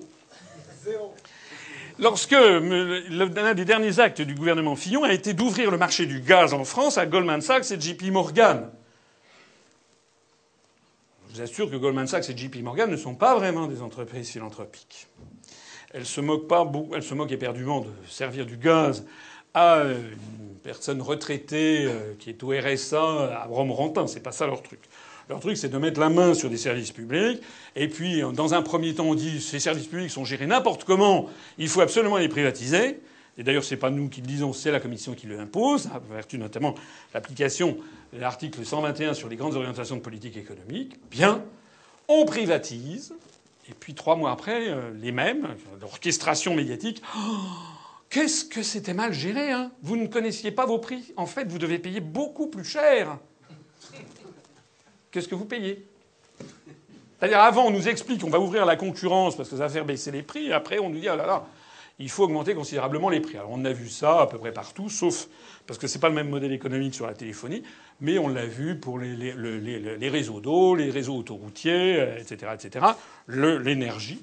Et, donc, c'est l'ouverture de ça. Puis, si vous séparez encore Goldman Sachs, je vous rappelle, pour ceux qui l'auraient oublié, euh, que Goldman Sachs a à sa tête un Américain, mais que je n'ai pas mentionné ici. J'ai préféré mentionner Peter Sutherland, et qui est un Irlandais, président de Goldman Sachs International, et qui se trouve être par ailleurs le président pour l'Union européenne du Transatlantic Policy Network, ceux qui nous concoctent aux oignons le TAFTA, le traité transatlantique, que vous, avez peut-être entendu parler, puis également ses répliques, comme on dit en termes sismiques. Sous ses ordres, Peter Sutherland, avait un petit jeune prometteur, et qui s'appelait Mario Draghi. Mario Draghi, qui était le ancien vice-président de Goldman Sachs Europe. C'était donc un, junior. Lui, il était président de Goldman Sachs International, Peter Sutherland. Donc il avait sous sa coupe les vice-présidents euh, de l'Europe, des Amériques du Nord, euh, du Moyen-Orient, euh, Asie du Sud, Extrême-Orient, etc. Donc ce monsieur Mario Draghi est devenu le président de la Banque centrale européenne en décembre 2011, c'est-à-dire un homme qui a beaucoup, beaucoup, beaucoup, beaucoup, beaucoup plus de pouvoir que monsieur, que monsieur Hollande parle même pas du ministre actuel des Finances, euh, M. Sapin, euh, ni non plus du ministre de l'économie, M. Macron. C'était également Goldman Sachs qui avait organisé euh, la falsification des comptes pour que la Grèce entre dans l'Union européenne. Donc lorsque Papademos, lorsque Papandreou pardon, a été viré lorsque le Premier ministre grec Papandreou s'est avisé de faire un référendum pour demander aux Grecs s'ils étaient d'accord pour se faire entièrement piller le patrimoine national accumulé depuis 2500 ans. On a dit ça va, c'est bon, on l'a viré. Enfin, pas vous, pas moi. Il a été échangé, remplacé par M. Papademos, qui était justement le type qui avait organisé avec Goldman Sachs la falsification des comptes publics de la Grèce pour que la Grèce se qualifie dans l'euro. C'est pas, pas du, baratin. Hein. allez voir, je, on, a, toutes les informations nécessaires. C'est sorti dans Wall Street Journal, Financial Times, c'est des choses de toute première, de toute première certitude que je vous dis, c'est que ces comptes ont été falsifiés par Goldman Sachs et par ce monsieur Papademos. Et puis Mario Monti, vous vous rappelez, a été consultant de Goldman Sachs, ancien commissaire européen. C'est lui qui a été nommé président du Conseil italien en novembre 2011, lorsque, pareil, l'oligarchie a, viré euh, Berlusconi, ils ont mis ce monsieur Mario Monti qui a eu quand même la chance, ce qui est finalement assez rare dans une démocratie, de devenir chef du gouvernement sans jamais être passé devant les urnes. Sans jamais avoir fait de politique. Il est passé directement euh, de la case banquier à la case dirigeant du gouvernement italien. Puisque nous parlons d'économie, je voudrais attirer votre attention sur l'influence américaine sur le sauvetage de l'euro, par exemple en 2011. Certains d'entre vous croient peut-être encore que les États-Unis voudraient la peau de l'euro. Je rappelle avoir eu une prise de bec avec cette charmante Mireille Zaki à l'université d'Automne en 2011, qui m'assurait, qui est rédactrice en chef d'un journal suisse, elle assurait que les États-Unis voulaient la peau de l'euro. En réalité, les États-Unis ne veulent pas la peau de l'euro. D'ailleurs, je vous ai montré tout à l'heure qu'ils sont à l'origine, la TNF, entre autres, il y a beaucoup d'autres sources, mais la fameuse note confidentielle de cette réunion du 11 juin 1965 que l'on voyait tout à l'heure, où c'était les États-Unis qui, justement, au contraire, poussaient à la roue pour que les, pour que les marjolins euh, fassent FISA pour euh, accélérer la, la construction d'une monnaie, d'une monnaie européenne. Mais là, c'est quand même intéressant de vous montrer toutes preuves à l'appui, toute une série d'événements que tout un chacun d'ailleurs peut voir à condition qu'il regarde minutieusement la presse. Il faut savoir, d'ailleurs nous avons mis en ligne hier euh, sur notre site et sur notre page Facebook un article qui a été co-signé par Vincent Brousseau, qui est responsable des questions monétaires à l'UPR, qui est un ancien euh, économiste de la BCE. Il a passé 15 ans à la BCE, donc il sait de quoi il parle. Ça a été coécrit avec moi-même. Nous avons mis un, article qui s'appelle à quoi joue Madame Merkel, que je vous conseille, si vous, si vous avez des insomnies, euh, d'aller le lire, puisque euh, vous verrez, vous y verrez, vous y comprendrez ce qui se passe. Mais ce que nous nous expliquons, et nous sommes, je crois, les seuls aussi à le dire, c'est que les élites du monde économique et financier allemand ne veulent plus de l'euro. Pour toute une série de raisons que je ne peux pas expliquer ici, mais que j'explique dans une conférence qui s'appelle La tragédie de l'euro, et dont je pourrais vous parler éventuellement tout à l'heure au moment des questions. Et ça, il faut bien le comprendre. Il faut bien comprendre que les, Allemands, ils sont comme nous. On leur a imposé l'euro. Et eux, ils voudraient s'en aller. Sauf qu'ils ne le peuvent pas. Mais sauf qu'ils ont peur que tout ceci leur retombe sur le nez avec, avec un coût absolument prohibitif. Le 30 avril 2011, Axel Weber a démissionné de la présidence de la Bundesbank pour protester contre la politique de la Banque centrale européenne qui entraîne, selon lui, l'Allemagne dans le gouffre. C'était le 30 avril 2011. Ensuite, le 9 septembre 2011, c'est Jürgen Stark, le chef économiste allemand de la Banque centrale européenne, le grand Manitou des économistes de la Banque centrale européenne, un Allemand qui démissionne avec fracas à son tour pour protester contre la politique de la Banque centrale européenne qui entraîne, selon lui, toute la zone euro dans le désastre. Et puis, ce sont les États-Unis qui exigent le sauvetage de l'euro. Quelques jours après, le 16 septembre 2011, il y a eu une réunion de ce qu'on appelle l'Eurogroupe, c'est-à-dire les ministres des Finances. Ça se tient à Wrocław, c'est-à-dire en, Pologne. Eh bien, les Américains font la leçon aux Européens en vain. Vous voyez, c'est un article qui est tiré de la tribune, je crois. C'est Timothy Geithner, que l'on voit ici à gauche, qui est à l'époque le secrétaire au Trésor américain, s'invite à l'Eurogroupe pour faire la leçon aux Européens. Ici, on voit Juncker, qui maintenant est devenu président de la Commission européenne, en leur intimant l'ordre de sauver l'euro. Et vous voyez d'ailleurs derrière, ici, dans l'encadré, une dame dont je vais reparler dans, quelques secondes, qui est Madame Lael Brainard, qui est une haut fonctionnaire américaine, qui va être la cheville ouvrière de la mainmise américaine pour faire tout le possible pour maintenir de force la Grèce dans l'euro et que l'Allemagne reste dans l'euro. Alors ça, c'était le 7 septembre 2011. 4 novembre 2011, au sommet du G20 de Cannes, le président Obama exhorte les dirigeants européens à résoudre la crise de l'euro qu'il voit comme étant la principale menace pour l'économie américaine et pour sa réélection. Ici, la Madame Merkel euh, pour euh, compagne. Oui, on peut dire les choses comme ça. Voilà. Voilà, Madame Laëlle Brainard. Ça, c'est le 26 janvier 2012. Celle, vous savez, où j'ai montré dans l'encadré. Le New York Times. Encore une fois, c'est pas des canards.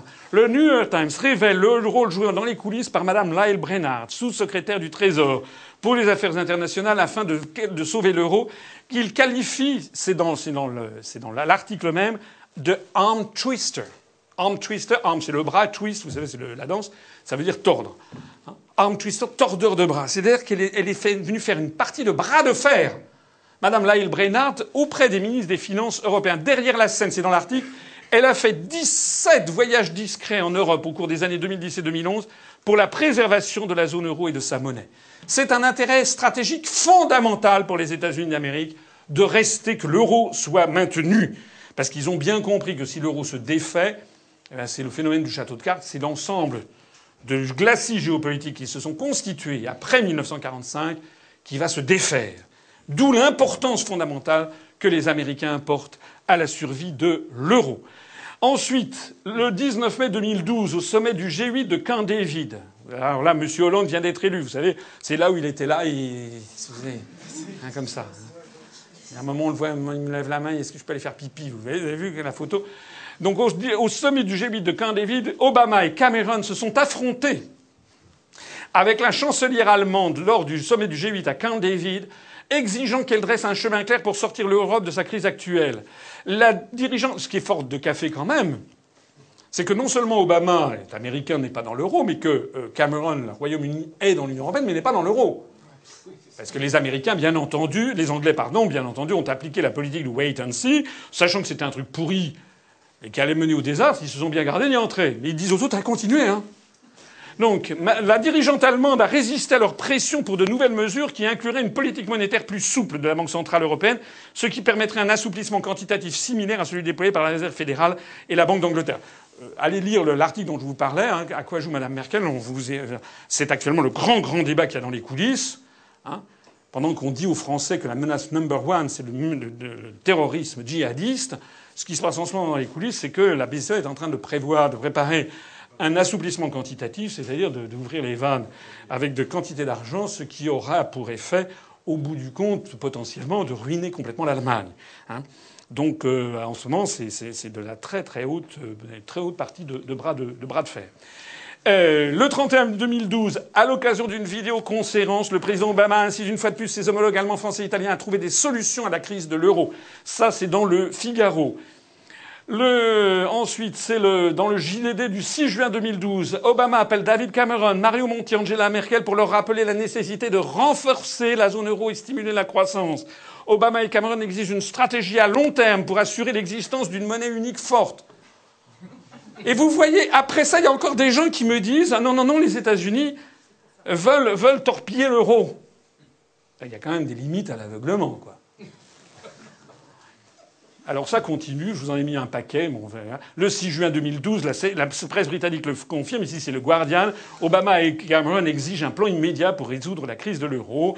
Et puis là, nous avons le 15 juin 2012, Washington dépêche de nouveau en Europe votre ami, là, Brennard, qui est toujours là. Hein. À Paris, elle s'est entenue avec le ministre de l'économie, Pierre Moscovici, et le directeur général du Trésor, Ramon Fernandez. Elle s'est également rendue au siège de la BCE à Francfort, puis à Madrid, puis à Berlin. Elle y va pour donner ses instructions. Hein. Il faut que ça soit ça, ça, ça, ça et ça. Pas question de sortir de l'euro. Vous comprenez pourquoi, euh, moi, quand je viens avec ma bouche en cœur pour dire sur TF1 est-ce que je peux parler de la sortie de l'euro, euh, pas, je ne suis pas le bienvenu. D'autant plus que TF1 est possédé euh, par Bouygues, le groupe Bouygues, mais que dans le groupe Bouygues, il y a au moins 15 à 20% du capital détenu par American Funds, des fonds de pension américains, des retraités de Californie. Alors, les élites du monde économique et financier ne veulent toujours pas de ça. Ça, c'est toutes les parties de bras qu'il y a eu entre 2011 et 2012. Malgré tout ce que je viens de vous présenter, 25 juin 2012, dans une interview à la télévision ZDF, le ministre allemand des Finances, Wolfgang Schäuble, s'insurge contre les demandes d'Obama pour forcer l'Allemagne à sauver l'euro. Ça, c'est très rare. Hein dans la bouche d'un dirigeant occidental, en général d'un Allemand en particulier. Le ministre des Finances allemand a dit M. Obama devrait avant tout s'occuper de, la, réduction du déficit américain qui est plus élevé que dans la zone euro. Il est facile de donner des conseils aux autres. C'est rare. Ce qui prouve à quel point c'est fondamental. Hein les, Allemands, ils voient, que, voient la, corde se, resserrer autour de leur cou.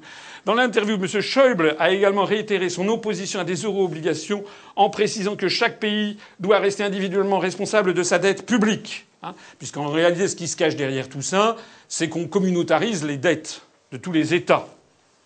C'est comme si vous habitez, par exemple, dans un immeuble avec 28 copropriétaires ou disons 28 locataires. Puis vous, vous avez ben, pas grand-chose euh, en banque, mais vous n'avez pas de dette. Vous avez trois fois rien. Et puis qu'on dit, allez, on est tous copains, voilà, tout, tout.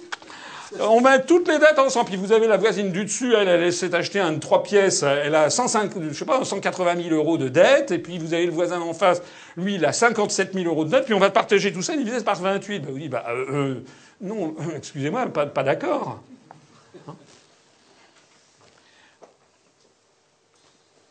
Ça, c'était le 27 juin 2012. Alors ensuite, 31 août 2012, cette fois-ci, c'est le successeur de Axel Weber, le nouveau président de la Bundesbank, M. Jan Zeinmann, qui, a un an et trois mois après son prédécesseur, rumeur de démission à son tour. Lui aussi pour protester contre la politique de la BCE qui entraîne selon lui, l'Allemagne dans le gouffre. On est toujours là, hein. Le problème n'est toujours pas réglé. Il va d'ailleurs probablement exploser dans les semaines ou dans les mois qui viennent. Et puis, vous avez, excusez-moi, août-septembre 2012, la presse allemande, la presse allemande de, Caniveau, hein, vous voyez ici, ça doit être Bild, la presse allemande s'indigne du chèque en blanc de la BCE pour les dettes des États, Banco-Chèque für Schuldenstaaten, Hein, le chèque en blanc, donc de la BCE pour les dettes des États, c'est exactement ça que ça veut dire, parce que tout le peuple allemand est vent debout derrière ces histoires. Le 11 septembre 2012, Jürgen Stark, celui qui avait démissionné, l'ancien chef économiste allemand de la BCE, qui vole au secours de Weinmann, qui dénonce le comportement incompréhensible de la BCE. Et puis de nouveau, l'oligarchie qui impose, qui impose, qui impose. Et finalement, le 11 septembre 2012, le milliardaire américain George Soros, on se demande pourquoi, pourquoi d'un seul coup ça le concerne, qui pense qu'une solution à la crise de l'euro est proche et est content de noter que le débat politique en Allemagne a penché en faveur d'un sauvetage de l'euro. Donc derrière George Soros, c'est évidemment, comme vous le savez, Rockefeller, c'est évidemment la très très très haute finance mondiale, et qui a donc tapé du poing sur la table. Et Madame, Merkel, elle a été obligée de filer doux.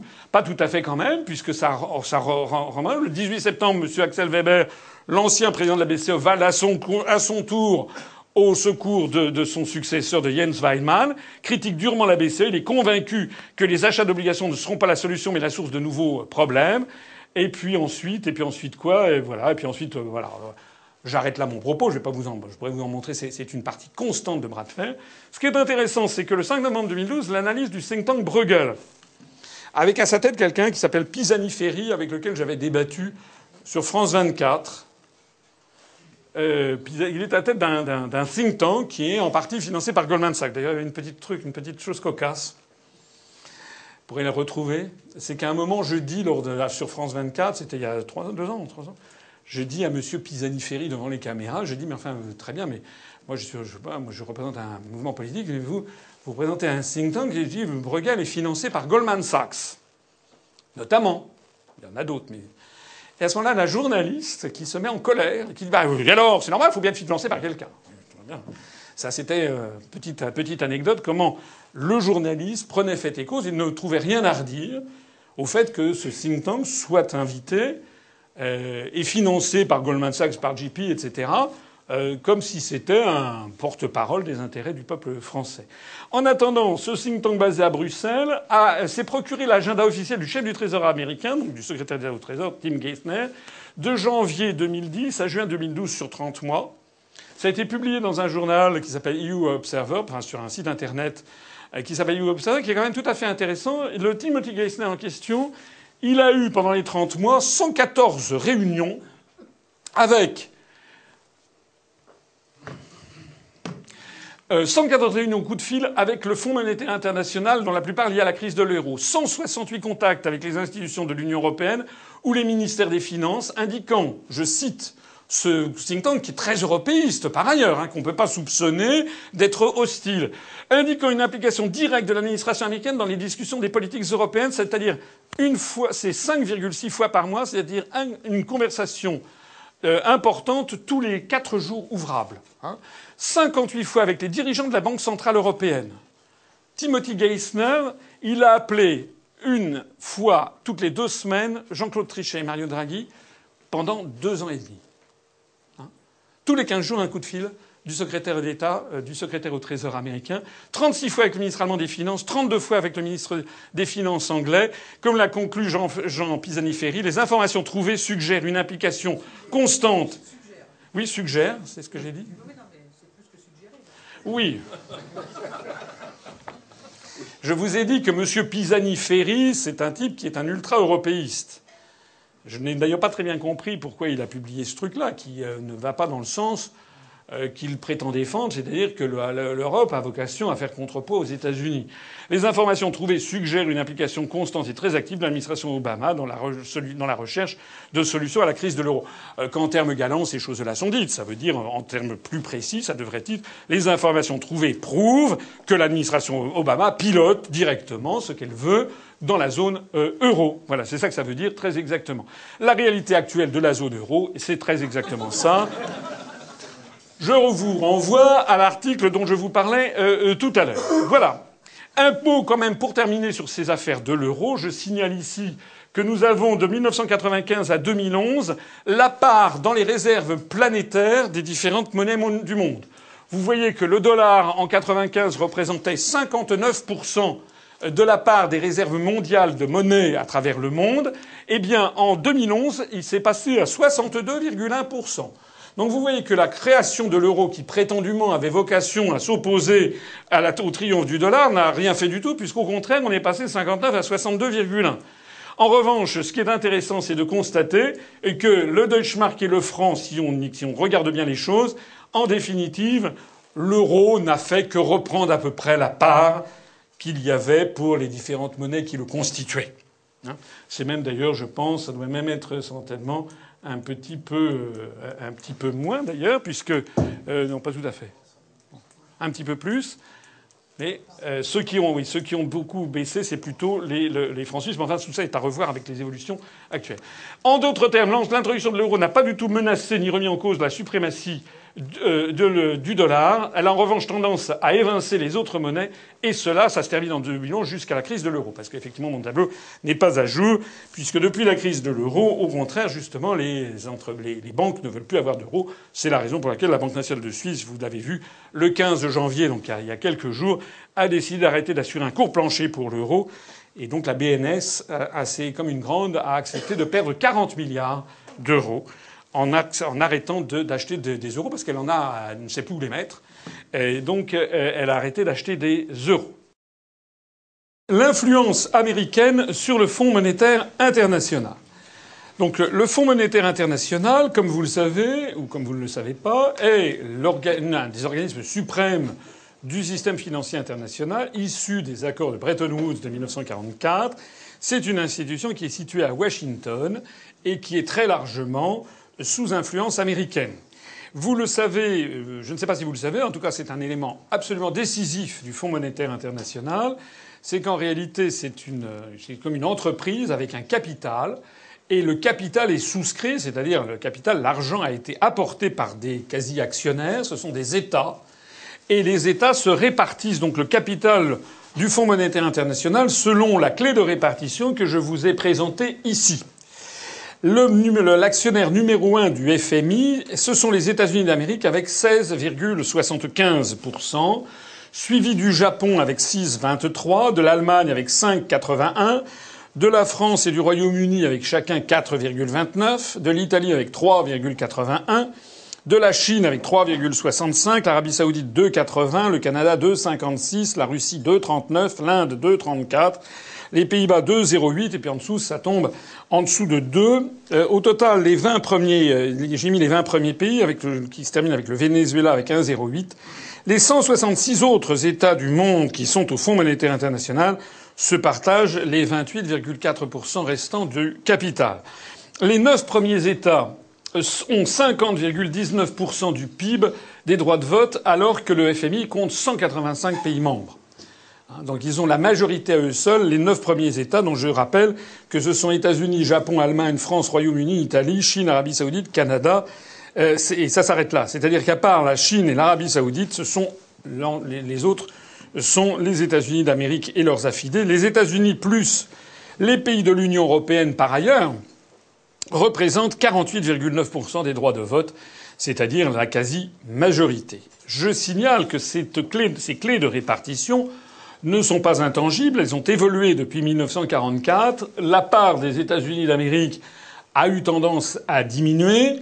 La part également de la France et du Royaume-Uni. Et puis, il y a eu une tendance à l'augmentation euh, des parts, notamment de la Chine, euh, de l'Arabie saoudite, de la Russie, etc. Mais nous sommes encore loin du compte, puisque vous savez que le 8 décembre dernier, c'est-à-dire un petit peu plus d'un mois, on a appris officiellement que la Chine, l'économie chinoise venait de devenir la première économie mondiale, euh, du moins en parité de pouvoir d'achat. Vous connaissez ces calculs de parité de pouvoir d'achat. C'est pas exactement les calculs au taux de change. En, volume, l'économie chinoise est devenue désormais la première économie mondiale. Et si on regardait en plus en composition de la, du, du PIB, il n'y aurait pas photo, puisque le PIB des États-Unis est un PIB qui est de plus en plus virtuel, avec des activités financières notamment qui sont des activités totalement virtuelles, en, enfin en partie, hein, s'il y a une crise.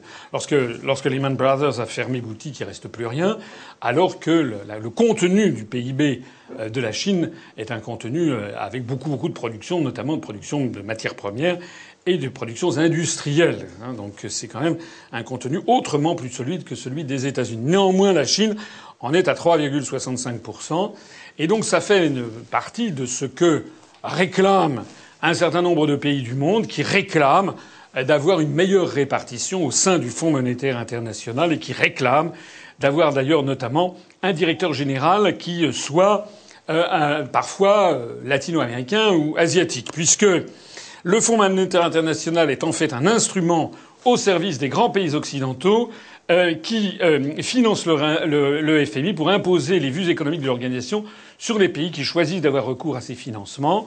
Il y a une espèce de gentleman agreement qui a été défini par les Occidentaux depuis belle lurette, c'est-à-dire qu'en règle générale, pas toujours, mais très souvent, enfin en règle générale, le directeur général du Fonds monétaire international a toujours été un Européen, presque toujours, euh, et très souvent un Français.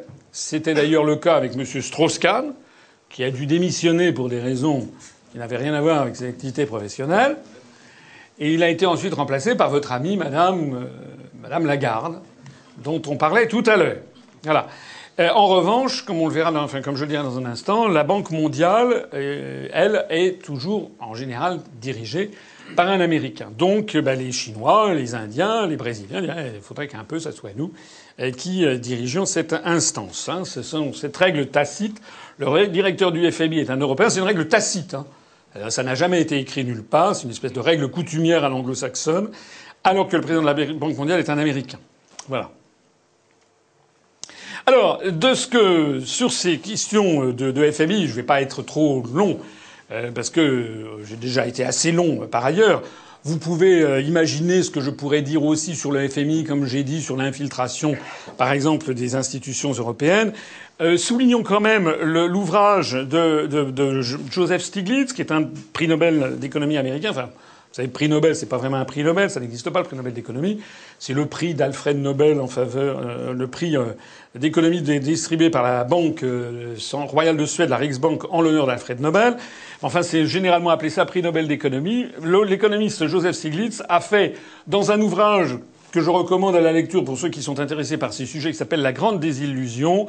Il a fait, par exemple, du FMI une institution au service de son principal actionnaire, les États-Unis, et également, d'ailleurs, il lui a donné une responsabilité, euh, une responsabilité majeure euh, dans un certain nombre de, crises, euh, de même que la Banque mondiale. C'est un véritable réquisitoire qu'il fait contre les politiques du FMI, qui d'ailleurs n'ont jamais sauvé qui que ce soit.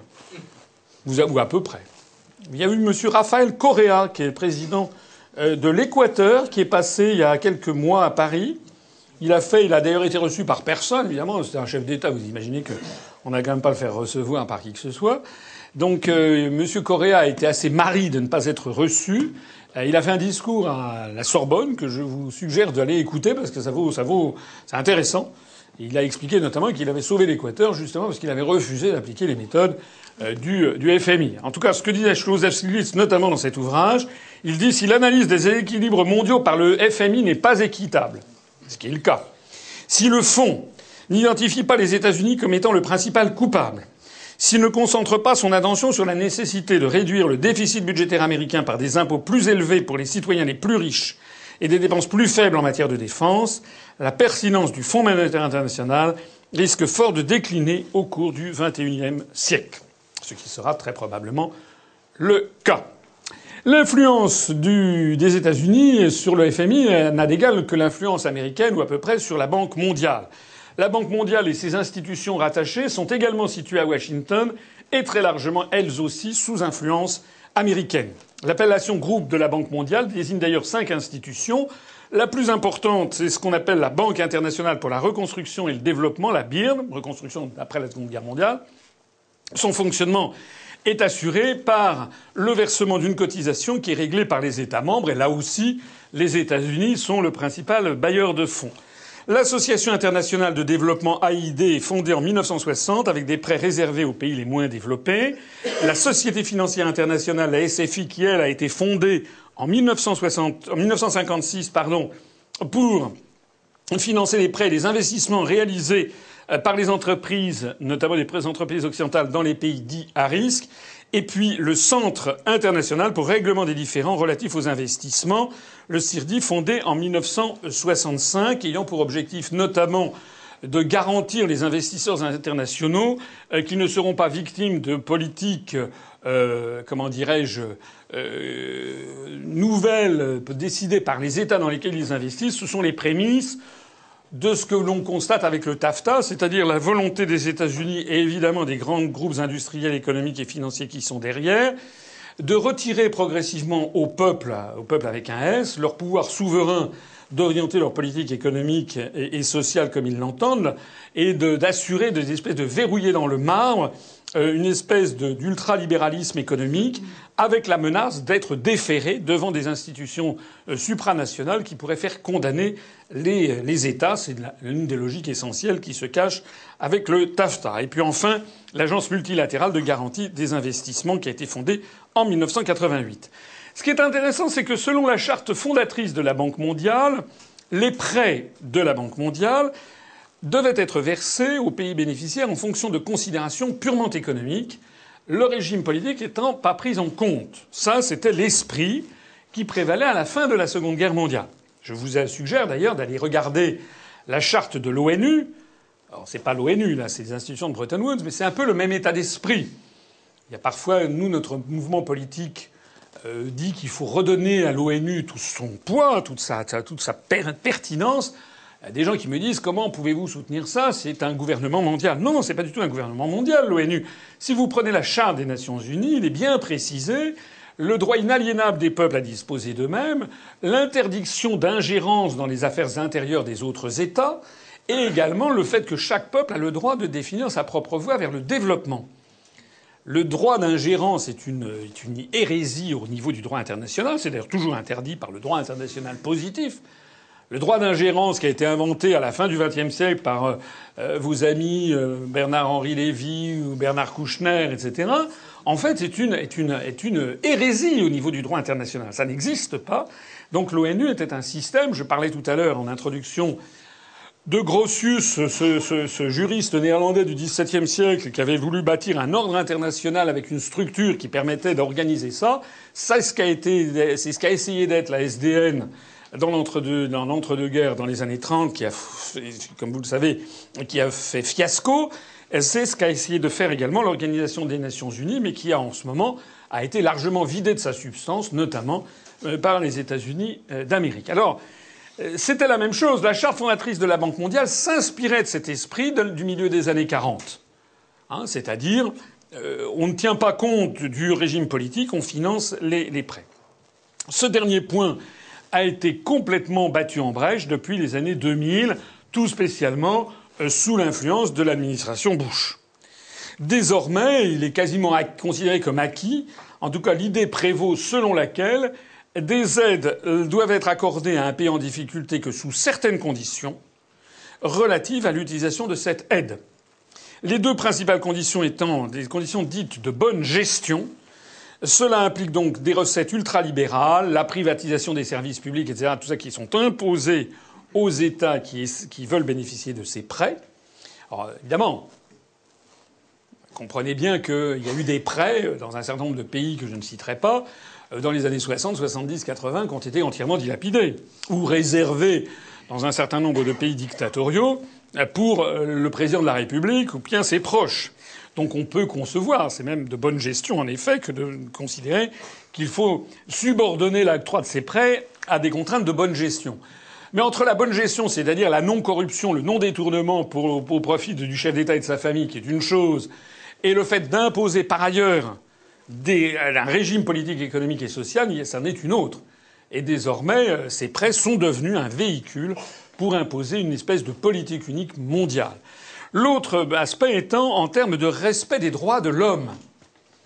Alors c'est comme pour la bonne gestion, qui peut être contre? Le problème, c'est que, au nom de la, du respect des droits de l'homme, ça implique une vision occidentale euh, des droits de l'homme, ça implique notamment l'ouverture à des ONG, des organisations non gouvernementales, souvent financées et pilotées par des institutions américaines. Le plus bel exemple étant celles qui sont financées par le National Endowment for Democracy, euh, qui euh, est donc cette institution américaine, institution publique, très largement financée sur les fonds de la CIA ou les fonds du département d'État, qui finance des quantités d'ONG. Hein? Donc ça, c'est un point très important. Voici un exemple d'ONG financée et pilotée par le National Endowment for Democracy, dont la plupart des fonds viennent du département d'État ou des services de renseignement. En Afrique, l'IHRDA, donc pour les droits de l'homme. En Tunisie, l'ONG Al-Baousla. En Chine, la Fondation pour la recherche sur le Laogai, c'est-à-dire le, Laogai, c'est le goulag chinois. À Hong Kong, le National Democratic Institute for International Affairs et le Center for Comparative and Public Law, dont on a entendu parler récemment de Benita et de Martin Lee, qui sont les principaux dirigeants du mouvement Occupy Central Hong Kong. Vous l'avez peut-être suivi dans la presse au cours des mois écoulés. En réalité, derrière ce mouvement Occupy Hong Kong, qui était un peu le, un, copier-coller de Occupy Wall Street, etc., c'était derrière, se cachait derrière les financements du département d'État américain et de la CIA. Un de Tibet, c'est le Tibet Center for Human Rights et la Democracy et l'association des femmes tibétaines en exil aux États-Unis, le Centre pour la justice au Tibet et Students for Free Tibet. En Europe orientale, dont la Pologne, dans les années 1990, la, la, NED a investi au minimum 9 millions de dollars afin de soutenir les partisans de l'économie libérale. En Russie, sont toute une série d'exemples hein, qui sont sourcés. Euh, voilà. Le blogueur Alexei Navalny a reconnu avoir reçu des fonds de la NED.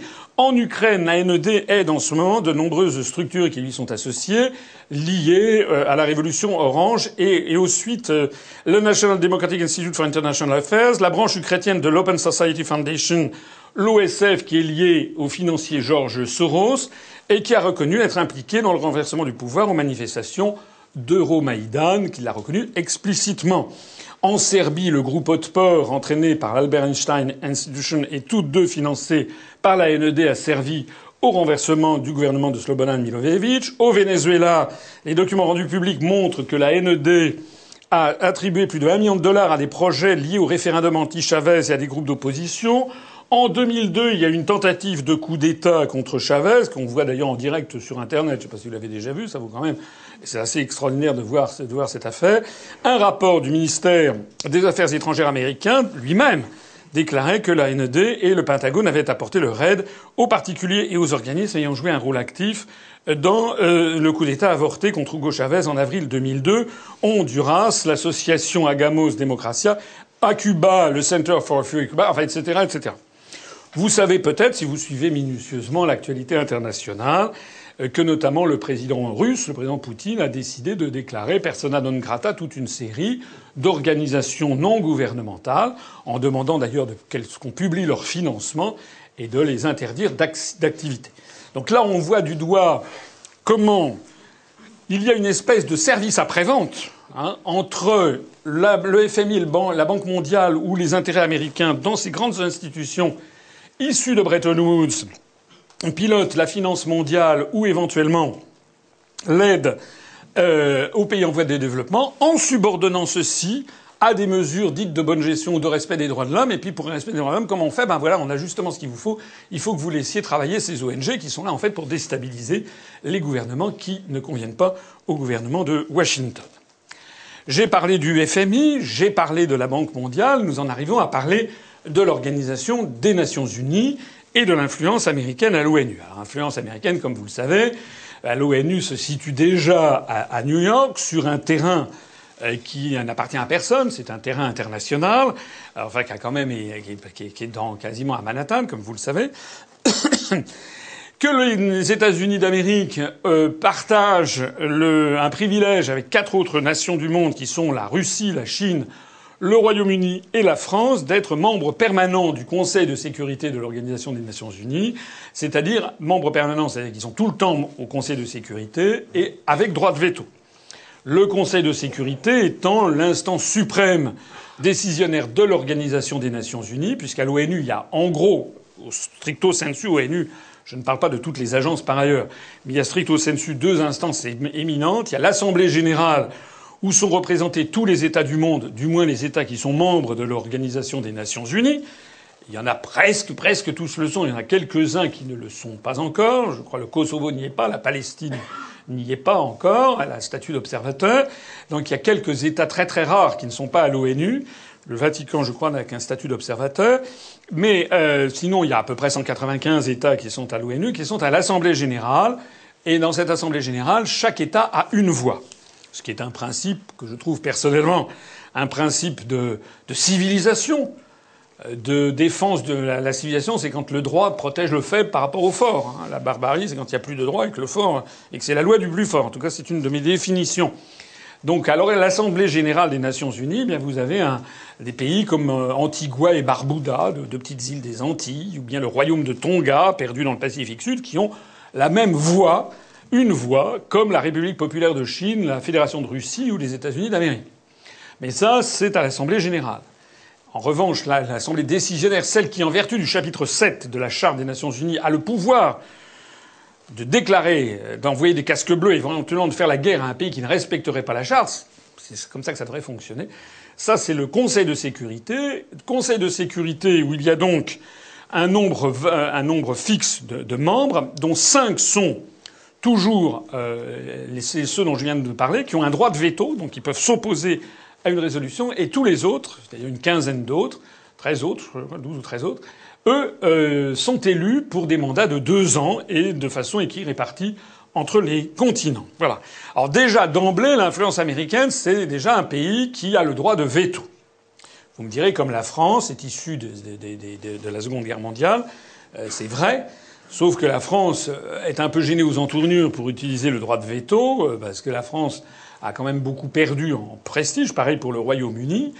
Euh, sauf que justement, ce droit de veto est quand même euh, de plus en plus remis en question quand vous voyez que des pays euh, comme l'Inde, comme, la, comme le, Brésil, comme le Nigeria, enfin il y a des zones géoculturelles de la planète qui ne sont pas du tout représentées au Conseil de sécurité des Nations Unies et qui donc voient ça d'un mauvais, mauvais œil.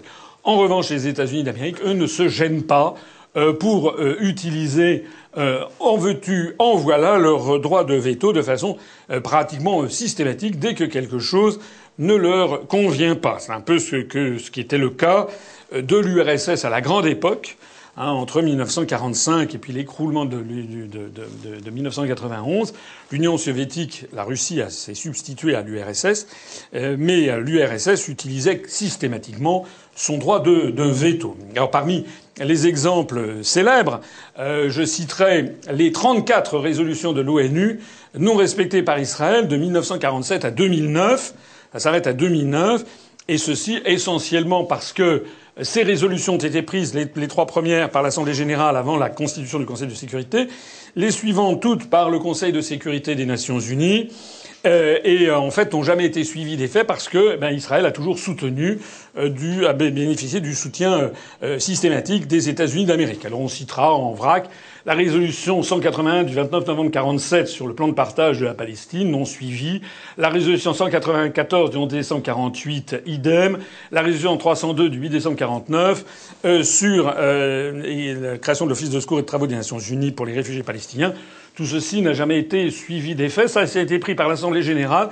Et les 30, 31 euh, autres résolutions, eh bien, elles ont toutes été prises par le Conseil de sécurité et n'ont jamais été suivies des faits. Encore une fois, parce qu'Israël bénéficie de la protection euh, des États-Unis d'Amérique. C'est la résolution 236 du 11 juin 67 après la guerre des séjours, la résolution 237, la résolution 242, la fameuse 242 euh, du 22 novembre 1967, que vous connaissez certainement, parce qu'on fait toujours référence à cette résolution pour trouver un processus de paix euh, qui tarde à venir, c'est le moins que l'on puisse dire, entre Israël et euh, la Palestine, la résolution 250 du 27 avril 68, 251 du 2 mai 68, 252 du 21 mai 68, 267 du 3 juillet 69, 340 du 25 octobre 73, 446 du 22 mars 79, 468 du 8 mai 1980, 592 du 8 décembre 86, 605 du 22 décembre 1987, 607 du 5 janvier 88,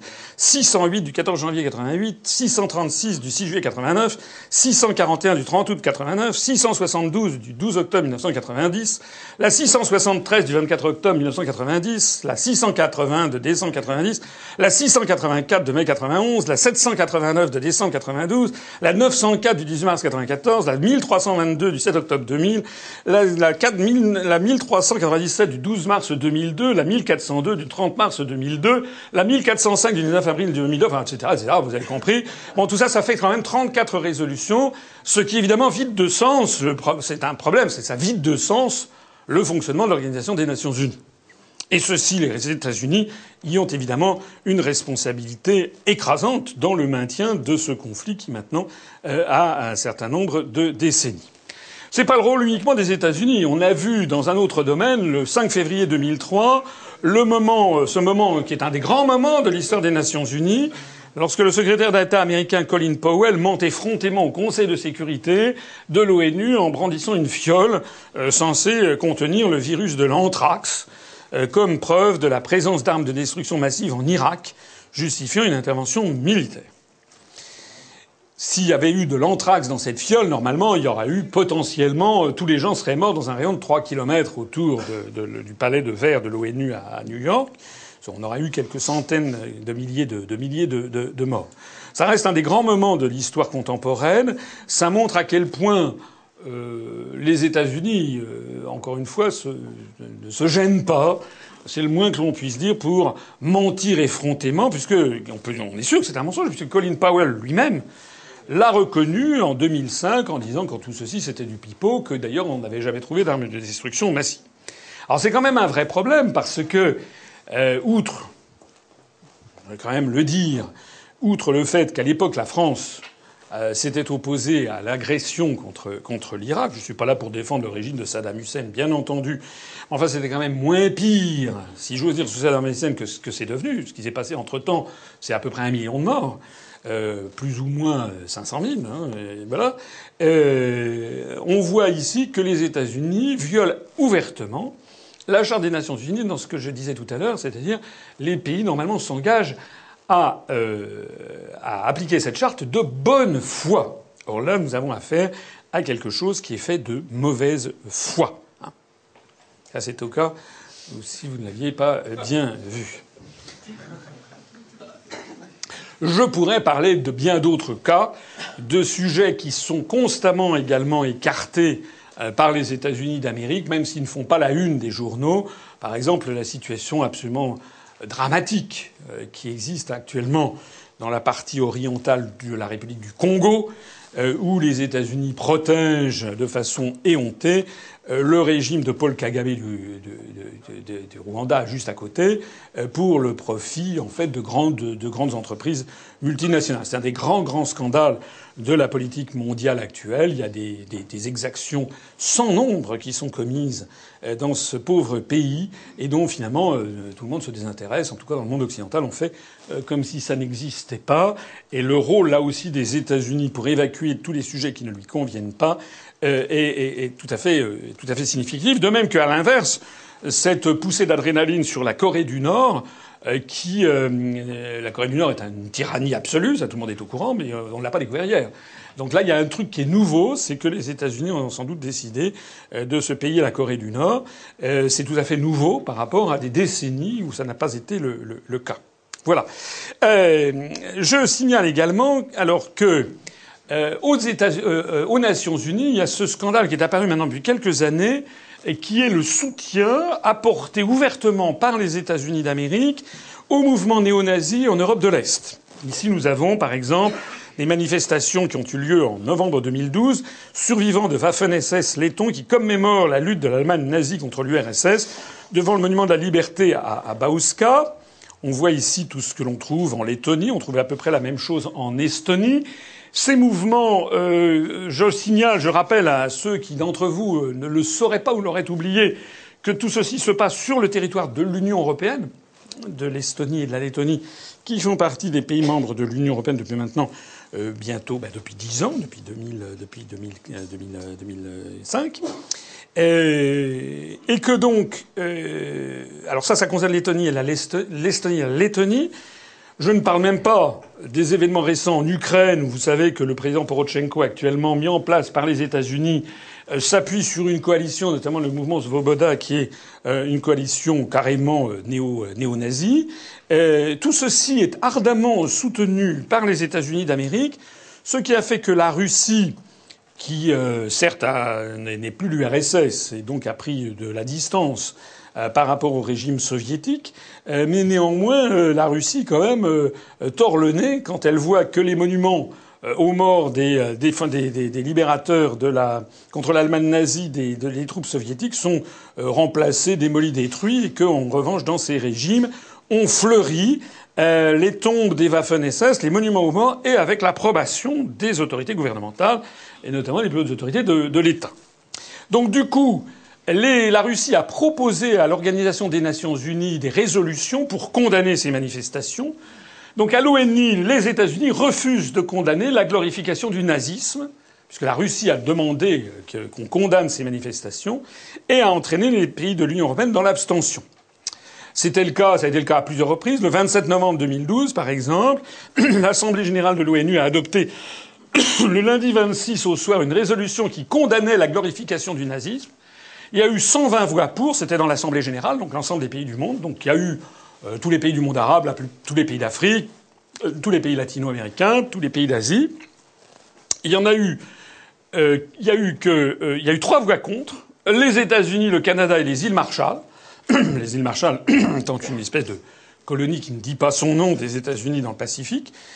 et il y a eu 57 abstentions, notamment tous les pays de l'Union européenne par solidarité avec la Lettonie. C'est-à-dire que la France a refusé d'approuver une résolution qui avait été déposée par la Russie, évidemment, non sans calcul diplomatique. C'est bien entendu que les États-Unis, la, Russie essaie d'isoler euh, les États-Unis dans cette politique de soutien à ces mouvements néo-nazis, mais il n'en demeure pas moins que la France, euh, la France, par solidarité avec la Lettonie et avec l'Estonie, a refusé d'approuver cette résolution. Alors tout ceci a recommencé encore il y a quelques semaines, il y a quelques jours, c'était en décembre 2014. Les États-Unis, toujours la même histoire. Chaque année désormais, la Russie fait une demande de condamnation de la glorification du nazisme. Et chaque année, le même scénario se, se, passe. Vous le voyez ici, par exemple. C'était donc le 19 décembre 2014. C'était il y a, il y a moins d'un mois. L'Assemblée générale des Nations unies a adopté jeudi une résolution condamnant la glorification du nazisme proposée par la Russie. Le texte était intitulé Lutte contre la glorification du nazisme, le néonazisme et toutes les pratiques contribuant à alimenter les formes contemporaines de racisme, de discrimination raciale, de xénophobie et d'intolérance qui y sont associées. Eh bien, ce texte a été adopté par 133 voix à l'Assemblée générale, donc euh, de façon écrasante, hein, ça fait plus des deux tiers de tous les pays du monde, 133 voix pour, il y a eu quatre voix contre, les États-Unis, le Canada, la République de Palau, c'est un micro-État du Pacifique Sud, enfin c'est à l'est des, Philippines, et l'Ukraine, qui a voté contre, et puis 51 abstentions, dont, eh dont la France de François Hollande, de Laurent Fabius et de Manuel Valls. Hein. ça fait maintenant plusieurs années que ça dure. Nous, nous avons, en tant que mouvement politique, on n'est pas tout à fait les seuls. Il y a quelques autres mouvements, mais qui publient des comme nous, on publie à chaque fois un communiqué de presse qui malheureusement il n'y a jamais le moindre espace dans le moindre journal, télévision et radio de France pour qu'on parle de ça. Jamais. Hein.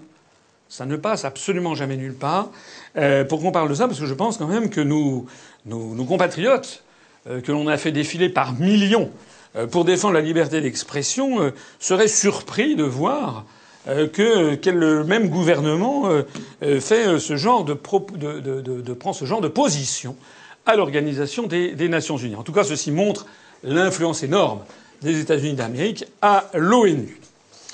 L'influence américaine maintenant à la Cour pénale internationale.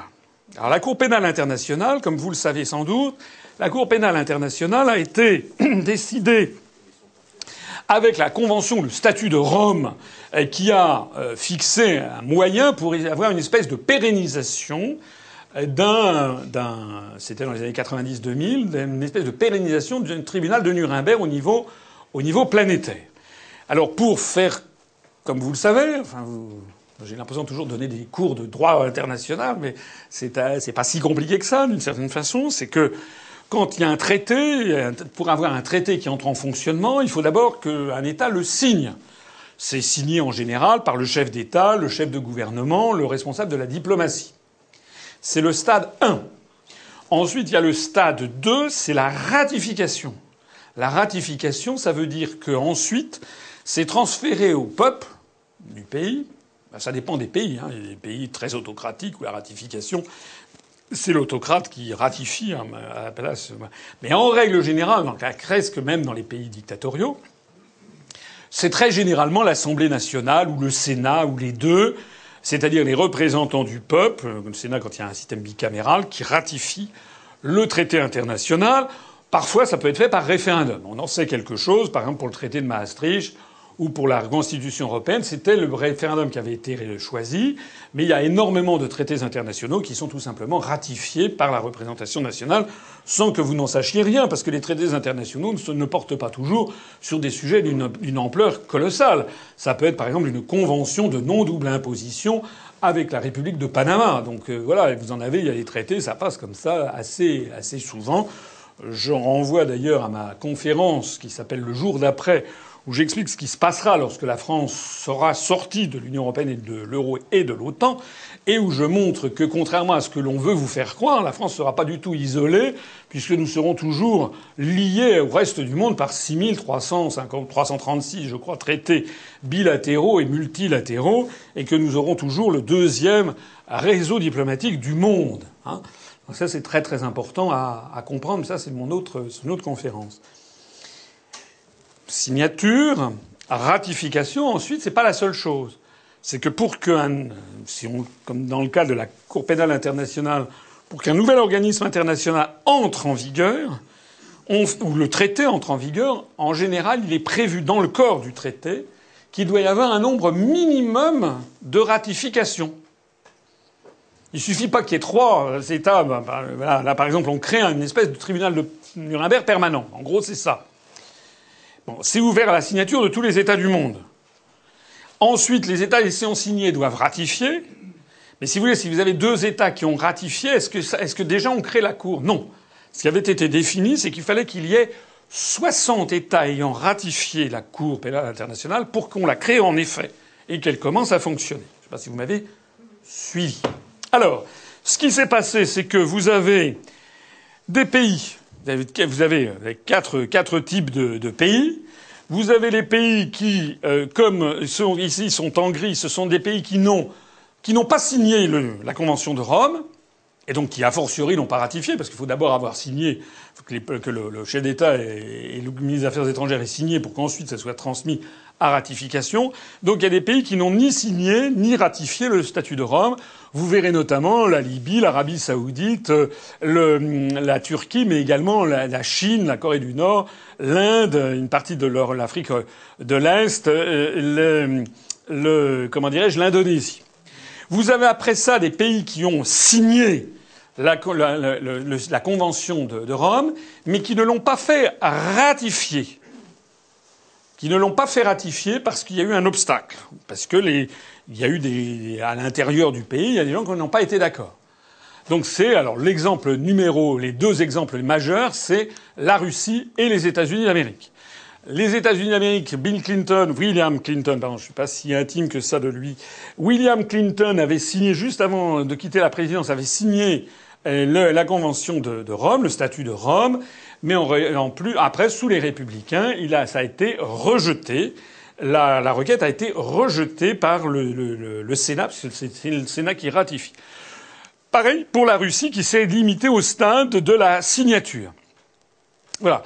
Après ça, il y a euh, des États. Alors là, je sais pas où est-ce qu'il est. Il y en a peut-être un ou deux. C'est un État qui a signé mais qui n'est pas, euh, on ne le voit pas apparaître, ayant ratifié mais dont la ratification n'est pas encore en vigueur, je ne le vois pas. Et puis le reste, ceux, qui sont en vert, ce sont les pays qui ont signé puis ratifié. Signé puis ratifié. Donc vous avez à peu près toute l'Amérique latine, sauf le Honduras, et puis vous avez, le Nicaragua, pardon, euh, et puis vous avez euh, le, Canada, en fait, vous avez pratiquement toute l'Amérique, euh, sauf euh, le Nicaragua et Cuba. Vous avez la plupart des pays d'Europe, dont la France, l'Allemagne, l'Italie, le Royaume-Uni. Vous avez un certain nombre de pays d'Afrique de l'Ouest, d'Afrique centrale et puis d'Afrique australe, l'Australie, Nouvelle-Zélande, et puis Japon, Corée du Sud, Bangladesh, euh, Cambodge, Philippines, voilà. Alors, ce qui est intéressant là-dedans de savoir, c'est que la Cour pénale internationale est entrée en effet en vigueur puisqu'il y a eu plus de 60 États qui ont, ratifié. Donc à ce moment-là, elle s'est en effet constituée.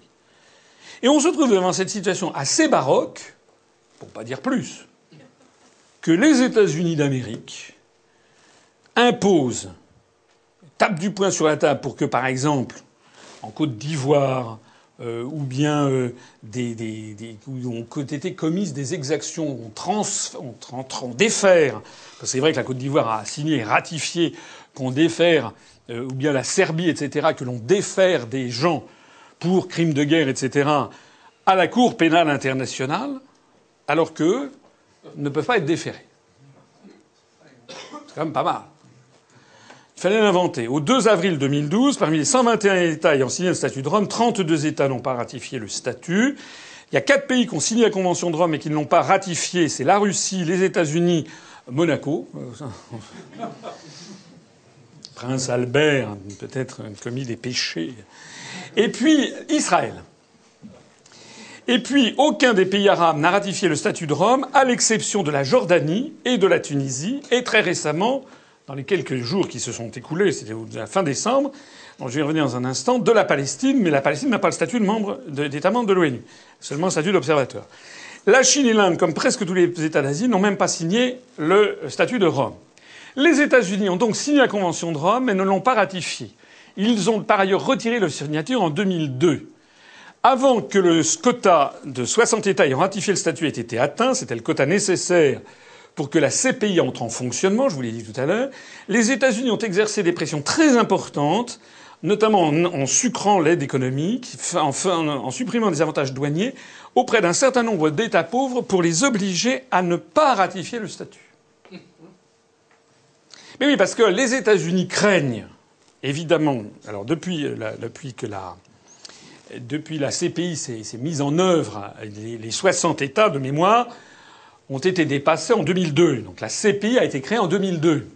Et il faut savoir qu'au terme même du statut de Rome, les, criminels de guerre, crimes de guerre, crimes contre l'humanité, etc., peuvent être poursuivis à partir de l'établissement de la CPI, donc à partir de 2002. Ce qui veut donc dire que si les États-Unis d'Amérique ratifiaient la, la CPI, eh bien, les responsables, notamment de la guerre en Irak, aux États-Unis pourrait être déféré devant la Cour pénale internationale. Eh oui. Donc évidemment, c'est un peu fâcheux pour toujours M. Buisson, dont je vous ai montré tout à l'heure, qui, euh, est Buisson ardent. Euh, la création de la CPI donc n'a pas changé la, la, la, donne. Les pressions continuent.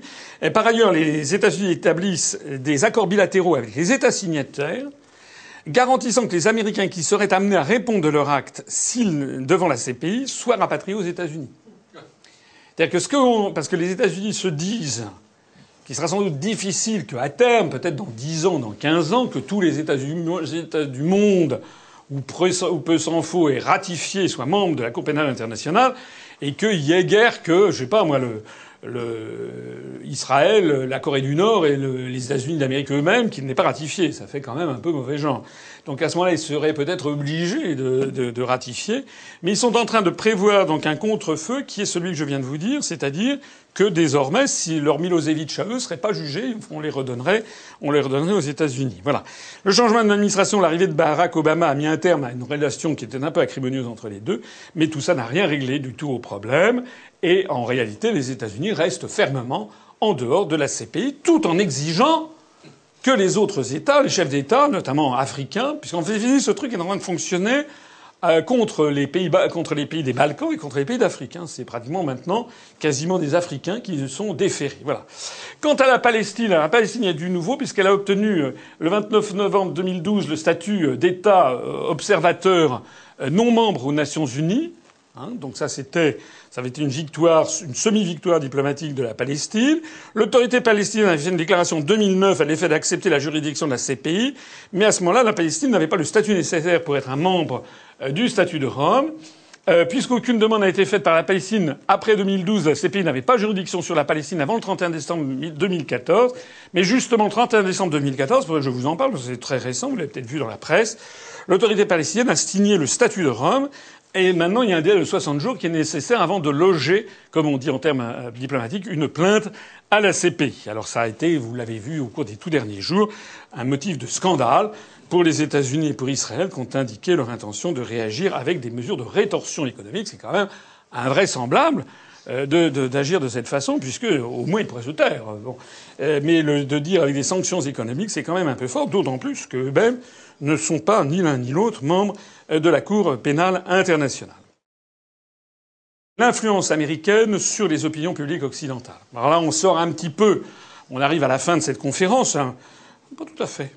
Euh, on sort un petit peu du cadre, du cadre des, organisations internationales, mais c'est quand même important parce que ça fait partie de, l'ambiance générale. Il y a quelque chose qu'il faut que vous, sachiez, qui est un point important dans l'histoire du monde depuis maintenant quelques années, puis, euh, disons depuis la présidence Reagan, c'est l'invention par les États-Unis d'une nouvelle discipline euh, qui s'appelle perception management, la gestion de la perception.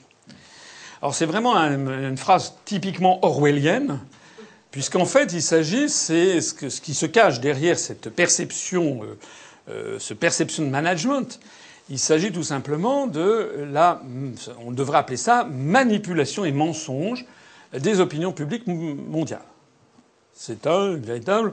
Euh, c'est pour ça qu'il y a eu un vrai, vrai changement, j'allais dire épistémologique, pour prendre un mot un petit peu, précieux, un petit peu compliqué, un vrai changement de mentalité, pour faire plus simple, et d'éthique euh, du monde occidental et notamment des États-Unis, je dirais, au tournant des années 80-90. Certes, avant, les États-Unis n'étaient pas des petits saints, ça c'est bien sûr. Enfin, il n'y avait pas ce sentiment euh, d'être désormais devenu un peu ce qu'était. Enfin, là, je y mes pensées. Moi, quand j'étais jeune, le pays qui montait constamment, qui était cynique tout le temps, c'était l'URSS. Les États-Unis paraissaient, bon, globalement. Euh, maintenant, c'est l'inverse. En tout cas, c'est mon sentiment. On a l'impression que la situation s'est complètement renversée, que désormais la Russie, un petit saint comme les États-Unis n'étaient pas un petit saint, mais globalement que la Russie défend une certaine éthique, une certaine vérité, recherche la vérité des faits, alors que on a l'impression que les États-Unis c'est tout, c'est tout l'inverse. Alors, le département de la défense des États-Unis a fait une définition sur ce qu'est le perception management. C'est une technique qui recouvre les actions consistant à fournir et ou à camoufler une information sélectionnée et des indices. ce qui est important, c'est les deux verbes fournir et camoufler. Et c'est important également, c'est le terme d'information sélectionnée. On va choisir un certain type d'information. Les autres ne vont pas être utilisées. On va le fournir à des audiences étrangères de façon à influencer leurs émotions leur motivation et leurs raisonnements objectifs. Alors, au risque de passer pour un complotiste, l'affaire, par exemple, qui est toujours pendante, de l'avion de la Malaisiane, le vol MH17, qui a été abattu au-dessus de l'est de l'Ukraine, moi, outre le drame humain qu'il y a derrière, je trouve que c'est quelque chose d'absolument fascinant du simple point de vue de la logique. Je rappelle quand même que lorsqu'un appareil, un avion s'écrase, il y a les fameuses boîtes noires. Vous savez, il y a le, Fly Voice Recorder, et le Flight Data Recorder. Ces boîtes ne sont pas noires, elles sont oranges. Quand on les repêche, comme ça a été le cas du vol Air France 447, je crois, le, le, San Paulo Paris s'est abîmé dans l'océan Atlantique, on les a retrouvés, je crois, avec un mois, on a retrouvé les, on a retrouvé les boîtes oranges en question. J'ai repris toute la chronologie. Euh, elles ont été, euh, elles avaient passé un mois dans de l'eau salée avec euh, je sais plus combien de barres de pression dessus. Euh, elles ont été analysées tout de suite et la presse internationale a eu les premières informations dans les jours qui ont suivi. Disons, c'était c'était c'était très très rapide. C'était moins d'une semaine après. Et il en est d'ailleurs en général la même chose à chaque fois qu'il y a un accident d'avion. Là, nous avons affaire avec le MH17 à un appareil qui s'est écrasé le 17 juillet 2014. Les boîtes noires, en fait orange, ont été retrouvées le 30 juillet, 13 jours après, dans des champs. Et nous voici maintenant euh, le 18 janvier 2015, et on ne sait toujours pas ce qu'il y a dans ces boîtes noires. C'est quand même extraordinaire. C'est d'autant plus extraordinaire que vous savez qu'il y a également euh, le rapport qui était l'enquête qui est menée par les Néerlandais, parce que c'est une enquête internationale, a décidé que toute une partie de cette enquête serait confidentielle défense et qu'on ne le saura pas. Alors tout ceci est quand même d'une très grande importance. Parce que je vous rappelle quand même que c'est à cause de cet accident notamment, mais c'est un accident qui est quasiment à l'origine euh, de, des mesures euh, de rétorsion prises par les États-Unis et qui ont imposé à l'Union européenne de prendre des mesures, des sanctions à l'égard de la Russie. Ils avaient commencé avec l'affaire du référendum en Ukraine, mais là ils sont allés bien au-delà. Ces mesures d'ailleurs de rétorsion contre la Russie, qui, comme vous le savez, sont en train de se retourner contre nous et pas contre les États-Unis d'Amérique, puisque les schémas les circuits de, commerciaux sont ainsi faits que ce sont euh, que les États-Unis sont très peu touchés par cette affaire. En revanche, ce sont les pays de l'Union européenne qui prennent ça plein pot, en particulier la France. C'est pas moi qui le dis, c'est le président de la FNSEA, M. Xavier Belin, euh, qui a chiffré ça un milliard d'euros de pertes pour l'agriculture française rien que cette année. Hein, rien que cette année. D'ailleurs, le président euh, russe, le président Poutine, a fait une déclaration que vous avez peut-être vue il y a quelques jours, qui était assez croquignolette puisqu'il a fait, il a joué un peu Saint-Jean Bouche d'Or en disant qu'il ne comprenait pas très bien, mais qu'il était obligé de constater que euh, c'était les pays d'Europe qui euh, souffraient de ces, de ces décisions beaucoup plus que des États-Unis. Euh, je faisais cette remarque en, en, passant.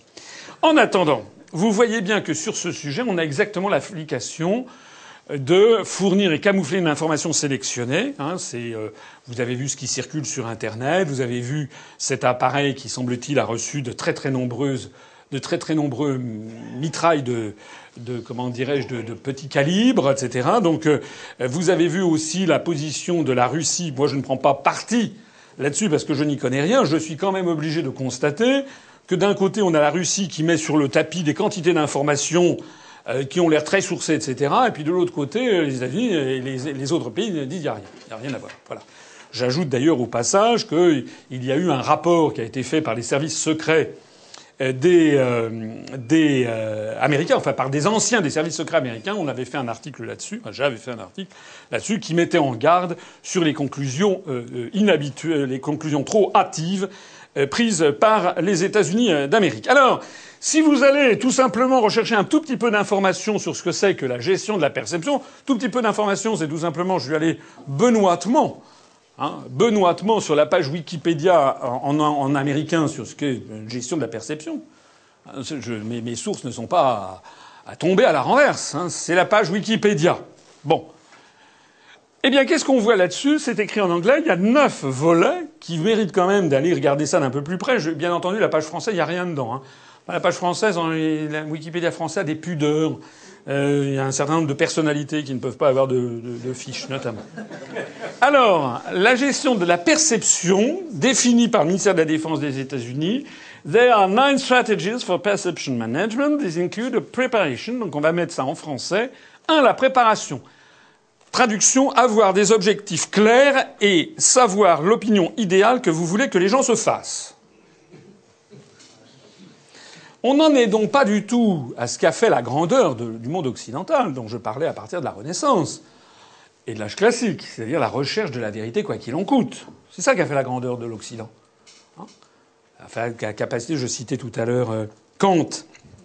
Là, c'est plus du tout ça. Là, c'est désormais avoir des objectifs clairs sur qu'est-ce qu'on veut que l'opinion croit? Ça, c'est la phase 1, préparation. Deuxièmement, crédibilité s'assurer que toutes vos informations sont cohérentes et utiliser aussi souvent que nécessaire les préjugés ou les attentes du public afin d'accroître la crédibilité de vos informations. C'est terrible. C'est-à-dire qu'on ne va pas dire les faits, on va dire, on va utiliser des informations qui vont dans ce que les gens ont comme préjugés pour assurer la crédibilité. Troisième euh, article, le support multicanal. Disposer d'arguments multiples et utiliser des faits fabriqués pour renforcer vos informations. Quatrièmement, contrôle centralisé, disposer d'entités telles qu'un ministère ou un bureau en charge de la propagande. Cinquièmement, sécurité. La vraie nature de l'opération de tromperie, hein, deception campaign en américain, campagne de tromperie. La vraie nature de l'opération de tromperie ne doit être connue que par quelques personnes. Sixièmement, flexibilité. L'opération de tromperie doit s'adapter et évoluer au fil du temps, au fur et à mesure des besoins. Septièmement, coordination. L'organisation, le ministère en charge de la propagande doit être organisée selon un modèle hiérarchique afin de conserver une distribution cohérente et synchronisée de l'information. L'information doit être, ne doit pas partir dans tous les sens. Ça doit être absolument centralisé euh, pour euh, être et par, sous forme hiérarchique. Huitièmement, dissimulation. Toute information contredisant la version officielle doit être détruite. Et enfin, le neuvième volet, déclaration mensongère, fabriquer la vérité. Euh, J'insiste, hein, allez chez vous, vous êtes rentré chez vous, vous allez sur Perception Management sur Wikipédia aux États-Unis, c'est lu par des millions de personnes. C'est ce que vous trouvez. Et tout ça est sourcé. Hein. Après ça, Madame Léa Salamé me dit que je fais de l'anti-américanisme primaire et du complotisme. Euh, malheureusement, je ne vais pas ici entrer dans des polémiques stériles, mais euh, chacun a bien à l'esprit, quand j'ai annoncé ces neuf volets, un certain nombre de faits survenus au cours des dernières années qui malheureusement euh, ne correspondent que trop bien à toute cette affaire. En attendant, voici un petit, un petit, un petit dessin pour faire comprendre ce dont il se passe. Il n'y a qu'un truc qui échappe à tout ça, euh, pour l'instant, c'est le bouche à oreille. Ça, a toujours échappé à toutes les dictatures. Et puis Internet. Mais évidemment, Internet est sous, le, feu de l'actualité, puisqu'on utilise de plus en plus des événements dramatiques pour expliquer qu'il faut surveiller Internet. Hein. voilà. Je trouve ça assez, euh, euh, assez extraordinaire. Je terminerai mon dernier chapitre avec l'influence américaine. C'est un, exemple, un exemple de ce genre de perception management euh, qui est utilisé par les États-Unis d'Amérique. Euh, c'est notamment sur l'attribution du prix Nobel de la paix. L'attribution du prix Nobel, vous savez que dans l'esprit public, le prix Nobel de la paix, c'est la plus haute distinction morale en tout cas dans le public occidental. Ça a, perdu, ça a pris un sacré coup dans l'aile dans toute une série de zones du monde. Mais dans le, monde occidental, quand vous dites que Tartemuche ou Barbomol a obtenu le prix Nobel de la paix, on est là, tout le monde est euh, quasiment. Euh. Alors, je refais ici, je présente ici euh, une petite analyse de la façon dont ça fonctionne le prix Nobel de la paix. Le 12 octobre 2012, ça a été une stupéfaction mondiale. Le prix Nobel de la paix a été décerné à l'Union européenne pour avoir contribué pendant plus de six décennies à promouvoir la paix et la réconciliation, la démocratie et les droits de l'homme en Europe. C'est intervenu évidemment au moment où il y avait la crise de l'euro. Donc ça a été un argument pour dire vous vous rendez compte, l'Union européenne a eu le prix Nobel de la paix, vous ne pouvez pas vouloir euh, démanteler cette œuvre. C'est comme si je voulais euh, euh, je sais pas moi, violer Mère Teresa. Euh, bien, euh, voilà. Donc, non mais c'est ça. D'un seul coup, vous êtes frappé de tête, vous êtes intimidé parce que si l'Union européenne a obtenu le prix Nobel de la paix, il n'y a plus rien à faire. On notera d'ailleurs au passage un petit truc rigolo, c'est que l'Union européenne a, contribué pendant plus de six décennies à promouvoir la paix et la réconciliation. L'Union européenne, je le rappelle, a été créée en 1992 par le traité de Maastricht, au 1er janvier 1993. Donc normalement, alors qu'ils aient dit que ça avait été décerné à la construction européenne, d'accord. Mais l'Union européenne n'existe que depuis 93, donc c'est pas grave. Ils lui ont, ils attribué, ils lui ont attribué 40 ans de bonus euh, par rapport à avoir promu la paix et la réconciliation. Je me demande d'ailleurs ce que l'on pense des œuvres de paix et de réconciliation de l'Union européenne quand on habite en Libye, euh, en Syrie, euh, euh, voilà, je me, en Ukraine, dans la partie orientale en tout cas, je me demande ce que l'on en, en pense. En attendant, ça a été évidemment quelque chose de très impressionnant parce que vous avez eu aussitôt le regretté Jacques Barrault, si vous voulez, qui sur iTélé s'est mis à pleurer de bonheur et d'émotion, mais c'est vrai. enfin bon, je, je voudrais peut-être retirer ça parce que le pauvre est décédé depuis que j'avais fait cette petite caricature.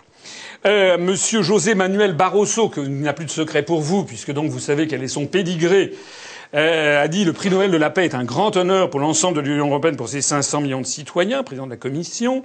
Euh, Monsieur Van Rompuy, président du Conseil européen à l'époque, a dit nous sommes tous très fiers que les efforts de l'Union européenne en faveur de la paix en Europe soient récompensés.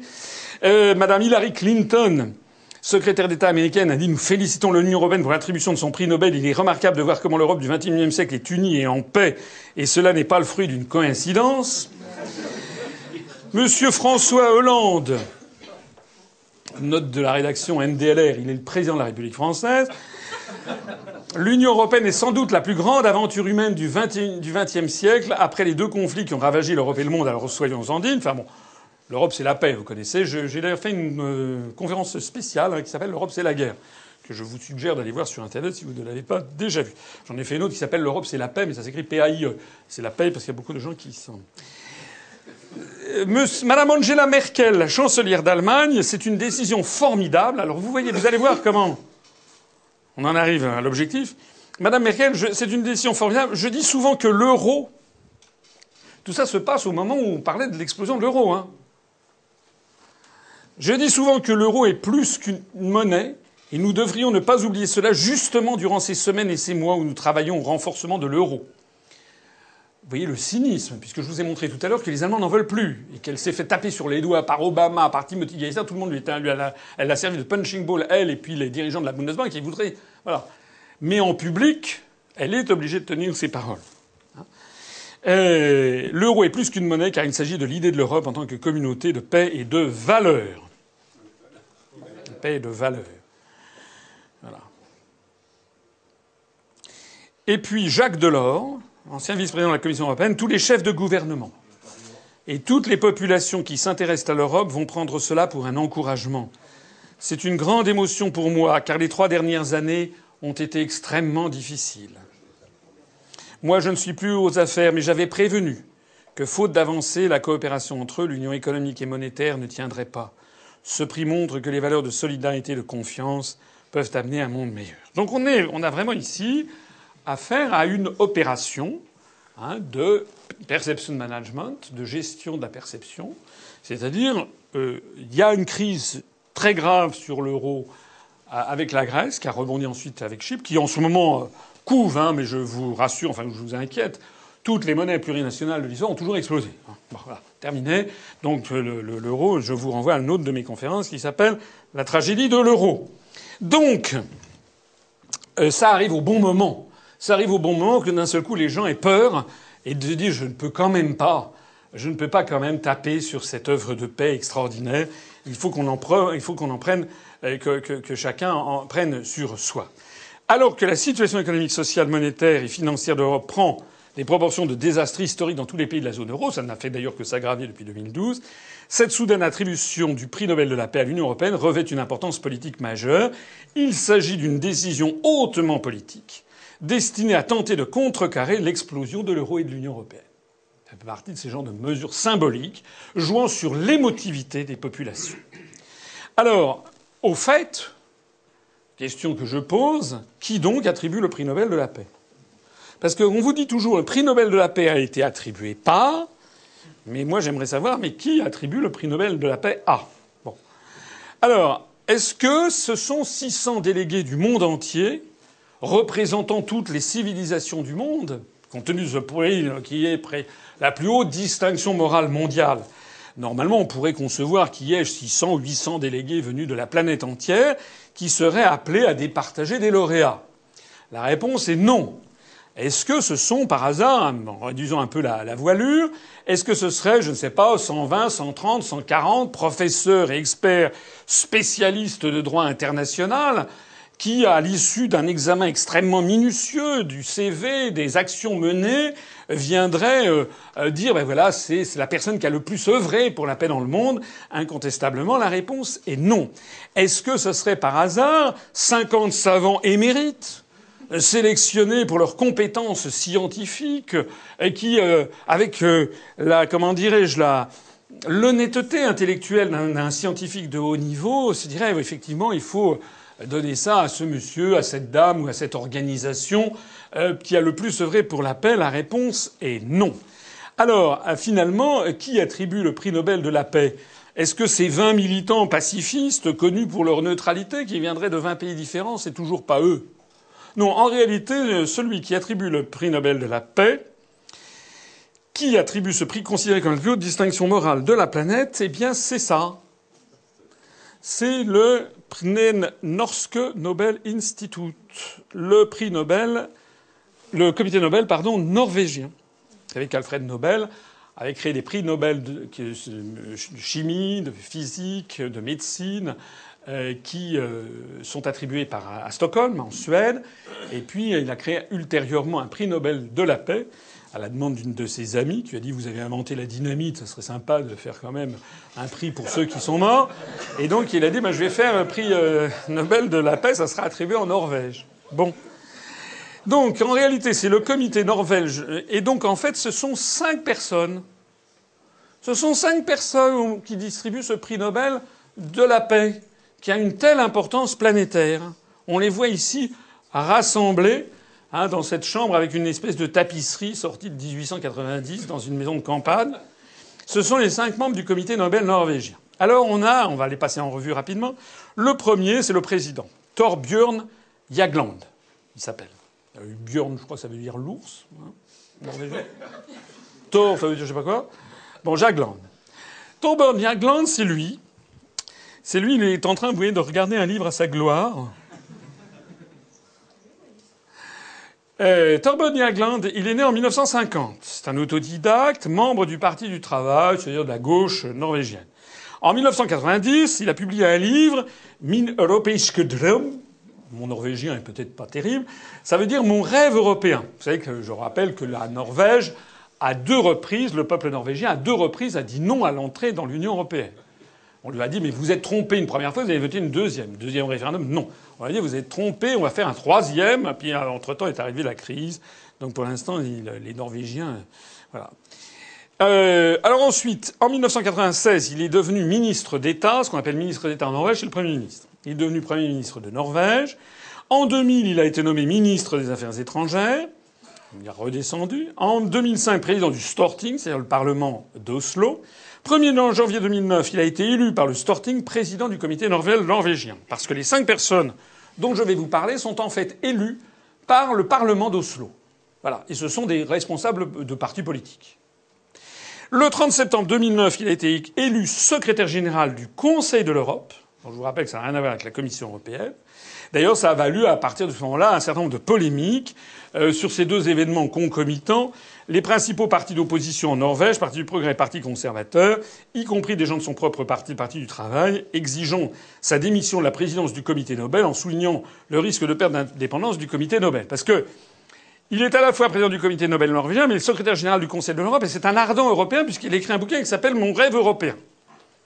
C'est lui qui va être, est à la tête du comité Nobel, qui attribue le prix Nobel de la paix à l'Union européenne, alors que l'Union européenne est un, vrai sujet de débat au sein du peuple norvégien, puisque, en gros, 60% des Norvégiens n'en veulent pas.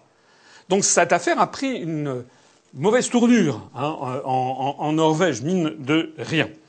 Alors, il se fait prendre ici en photo, euh, comme vous le voyez, euh, comme devant le Conseil de l'Europe, qui se trouve avoir à peu près le même drapeau euh, que le drapeau de l'Union européenne. Ce monsieur Yagland, vous l'avez peut-être vu euh, récemment, parce que voici une photo euh, qui s'est passée à Paris le 11 février, le 11 janvier dernier, où vous avez eu donc euh, les grands de ce monde, du monde occidental, qui sont venus manifester à Paris.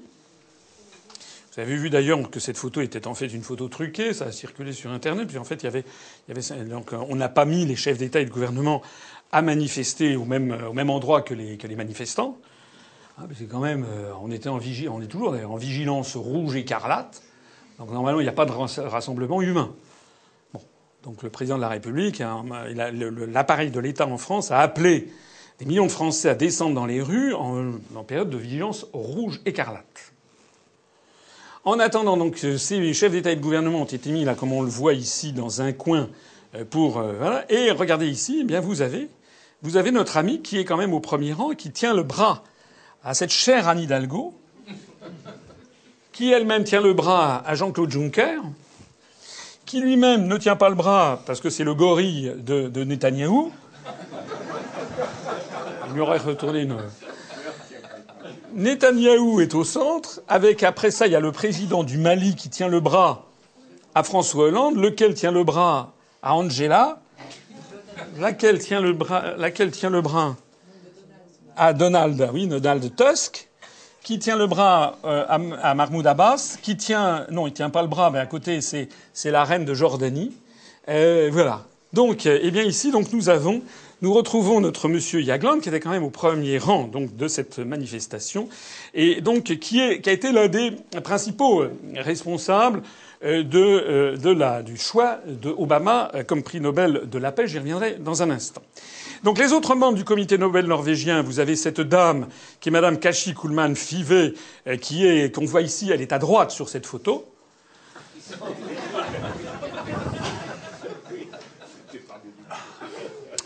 Elle est née en 51, elle est membre du Parti conservateur, ancienne parlementaire jusqu'en 97. Elle a travaillé ensuite dans différentes entreprises publiques et privées, notamment à la télévision.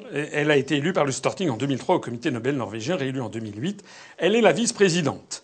La numéro 3 de ce truc, c'est Madame Berit Reis Andersen, qui est avocate et juriste en 54, anciennement du Parti du Travail, donc du parti de Monsieur Tom Jagland, président du Barreau de Norvège, élu au comité Nobel norvégien sur présentation du Parti du Travail. Le quatrième, c'est cette dame. Il y a beaucoup de dames. Hein, c'est Madame Inger Marie Hitterhorn, euh, qui est euh, née en 41, membre du Parti du Progrès, parti conservateur très à droite, élue au Comité Nobel norvégien, réélue en 2005 et 2010. Et puis enfin, euh, le cinquième membre, c'est Madame Egot Valle, que l'on voit ici. Alors ça, c'est deux étoiles dans le Michelin, c'est vaut le détour. Parce que Madame Egot Valle, elle est, elle, est née en 45, elle est membre du parti de la gauche socialiste. Elle a été élue parlementaire en 97 et elle a été l'une des responsables de l'organisation Neitil EU, non à l'Union européenne. Elle a été à la pointe du combat pour refuser, lors des référendums, notamment le dernier qui a eu lieu en Norvège, l'entrée de la Norvège dans l'Union européenne. Elle a été élue par le Storting en 2009 au comité Nobel. Alors il se trouve donc, je vais revenir tout de suite, il se trouve que, comme vous l'avez vu, il y a pas, c'est comme les, trois mousquetaires qui étaient quatre. Les cinq membres du comité norvégien, comité Nobel norvégien, en fait, sont six. Il y a ce monsieur que vous avez peut-être vu tout à l'heure, d'ailleurs, lors de la photo de l'annonce de la présence euh, de l'attribution du prix à l'Union européenne. Ce sixième membre, j'aime bien regarder dans les photos. Euh, il y a ceux qu'on connaît, il y a ceux qu'on connaît pas. C'est comme tout à l'heure, vous avez vu Madame Laëlle Breinhardt. Moi, j'ai été souvent dans ces fonctions le haut fonctionnaire euh, et qui est en train. Alors il y a le ministre qui est là, et puis euh, en fait le ministre il, il dit ce qu'on lui dit de ce qu'on lui dit de, dire. Du moins les mauvais ministres. Voilà. Ce monsieur, il est comme vous le voyez, il est en fait à peu près euh, sur toutes les photos, hein, à côté ici de Jagland. On le voit ici. Là, c'est lorsque Jagland annonce l'attribution du prix Nobel de la paix à l'Union européenne. Ici, on le voit, et vous voyez, on a l'impression que euh, le président euh, Obama lui porte plus d'intérêt qu'au président soi-même, euh, Michel Obama, et en faisant les, serrant la, main de, de M. Jagland. Alors c'est qui ce, type? C'est l'homme de l'ombre, c'est Geir Lundestadt, directeur de l'Institut Nobel et secrétaire du Nobel, comité Nobel norvégien. Né en 1945, il a 60, 70 ans maintenant, chercheur à l'université de Harvard aux États-Unis, il a ensuite été chercheur au Woodrow Wilson International Center de Washington, D.C. Donc il a passé euh, à peu près euh, 11 ans, 12 ans de sa vie aux États-Unis d'Amérique, d'une part à Harvard et ensuite au Woodrow Wilson International Center qui est financé. Oui, j'aurais peut-être dû trouver une autre photo, je vous prie de m'en excuser. Non, j'ai fait ça vite. Hillary Clinton soi-même, et qui, euh, oui, oui, euh, c'est elle, et, qui, euh, qui est à, qui, est, est à la tête. C'est un truc, le Woodrow Wilson International Center, c'est un truc qui est piloté par les plus hautes autorités de, de l'État.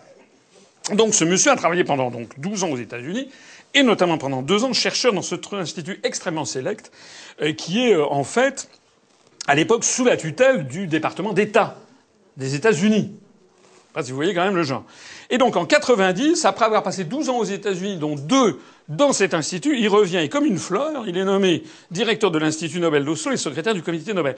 C'est un expert en droit international. Alors que vous avez vu que les membres de ce comité, qui sont des députés élus au comité Nobel, je vous ai montré leur pédigré très vite. eh ben, les, les, les, le, Monsieur Yagland, comme, enfin lui, il a quand même été ministre des Affaires étrangères, mais les autres, les, femmes qui sont avec lui, sont des gens. Il y en a une qui est responsable du barreau, l'autre qui s'est occupée d'affaires sociales. Elles ne connaissent pas spécialement les questions internationales. Et d'un seul coup, elles vont être dans un comité où tout est instruit par ce type. Tous les dossiers sont instruits par toute une administration sous la houlette de ce, de cet homme. C'est cet homme seul. Il est désormais secrétaire du comité Nobel depuis donc 25 ans. Alors si vous regardez maintenant, si vous n'avez pas, si vous pas quoi faire un jour où il pleut, je vous invite à aller faire un petit saut à Oslo. Et si vous n'avez pas les moyens de vous payer le billet d'avion, ben vous faites, vous, vous mettez sur Google Maps. Vous allez, vous allez sur Google Maps, vous tapez donc Comité Nobel Oslo, puis vous allez faire une descente comme ça progressivement. Excusez-moi. Il y a quoi? Voilà, donc on va descendre progressivement, on va se rapprocher de la ville de la ville d'Oslo, en Norvège. Je vais me permettre de boire un petit coup. Voilà, capitale norvégienne destinée à le rester et qui se trouve au bord, de, la, la mer. Voilà. Alors nous voici arrivés, le comité Nobel. Voilà.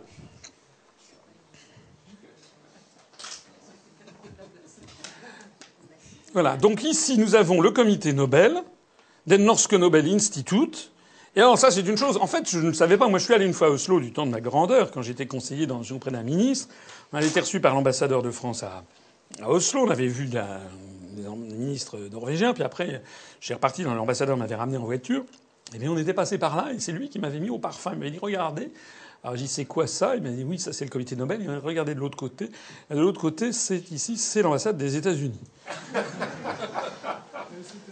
Il y a exactement 57 mètres. Je n'ai pas mis les centimètres entre les deux, qui sépare l'Institut Nobel qui attribue donc le prix Nobel de la paix, ce qui est quand même très très très très très très important en termes symboliques. Hein il n'y a, a, aucune récompense au monde qui n'émeut à ce point les gens. Et vous avez donc l'ambassade des États-Unis en Norvège, qui d'ailleurs est un véritable fort chabrol, un truc énorme. C'est vrai que la Norvège est un pays important, mais on se demande mais qu'est-ce qu'ils font donc tous là-dedans?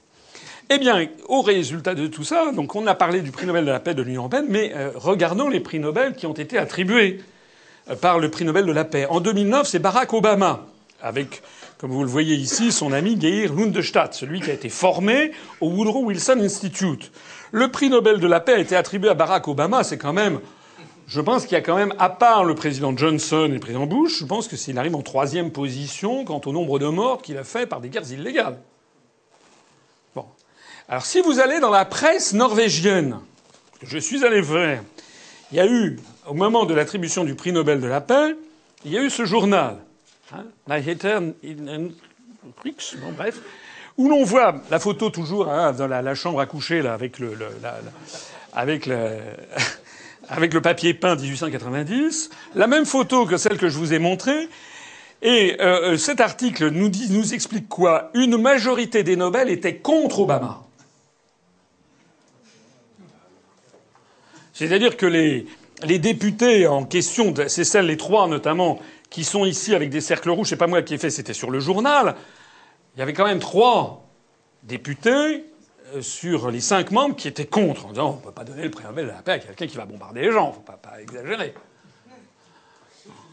Eh bien si.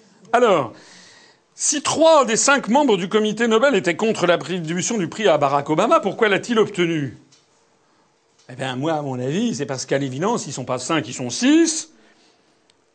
Il y en a un qui vote pratiquement, c'est forcément le Gaylord de Stadt qui s'est octroyé un droit de vote implicite, et qui prévaut en cas de partage des voix avec la complicité de M. Torbonne Jagland. Hein alors ça, c'était le prix Nobel de la paix à Obama, mais le prix Nobel de la paix en 2010 a été attribué au Chinois Liu Xiaobo. La présentation sur France Culture pour le public français relève de la gestion de la perception. Ça, ce sont les agences de presse. Qu'est-ce qu'on apprend? On apprend 1989 de retour des États-Unis. Il participe au printemps de Pékin Place Tiananmen où il entame une grève de la faim. Bon, qui pourrait être contre hein. Il tente une médiation avec l'armée pour négocier une évacuation. 89-90 emprisonné sans avoir été condamné. 1996, il est envoyé dans un camp de rééducation par le travail après avoir réclamé une réforme politique. 1999, libéré, il ne peut plus enseigner, mais il publie plusieurs livres à Hong Kong. 2008, il est l'un des auteurs de la charte 2008 appelant au respect des droits de l'homme et à l'instauration d'élections en Chine. 2009, il est condamné à 11 ans de prison pour subversion du pouvoir au pouvoir de l'État. 7 octobre 2010, le prix Nobel de la paix lui est décerné. Ça, c'est la présentation que l'on fait pour le public occidental. Très sympathique, c'est vrai, euh, voilà. Hein. En réalité, il faut regarder le, le revers de la médaille.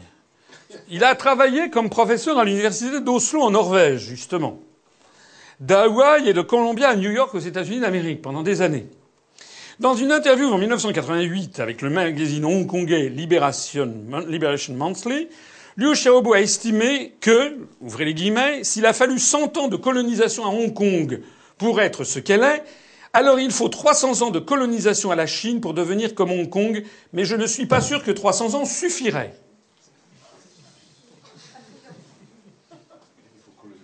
Donc il veut la colonisation de son propre pays. Quand même fort. Il déclare aussi, je le cite, que la modernisation est synonyme d'occidentalisation totale. Que, ouvrez les guillemets, choisir de vivre signifie choisir le mode de vie occidental. La différence entre le mode de gouvernement occidental et le mode de gouvernement chinois, c'est la même que celle entre l'humain et le non-humain. Il n'y a pas de compromis. L'occidentalisation est le choix non pas de la nation, mais de la race humaine.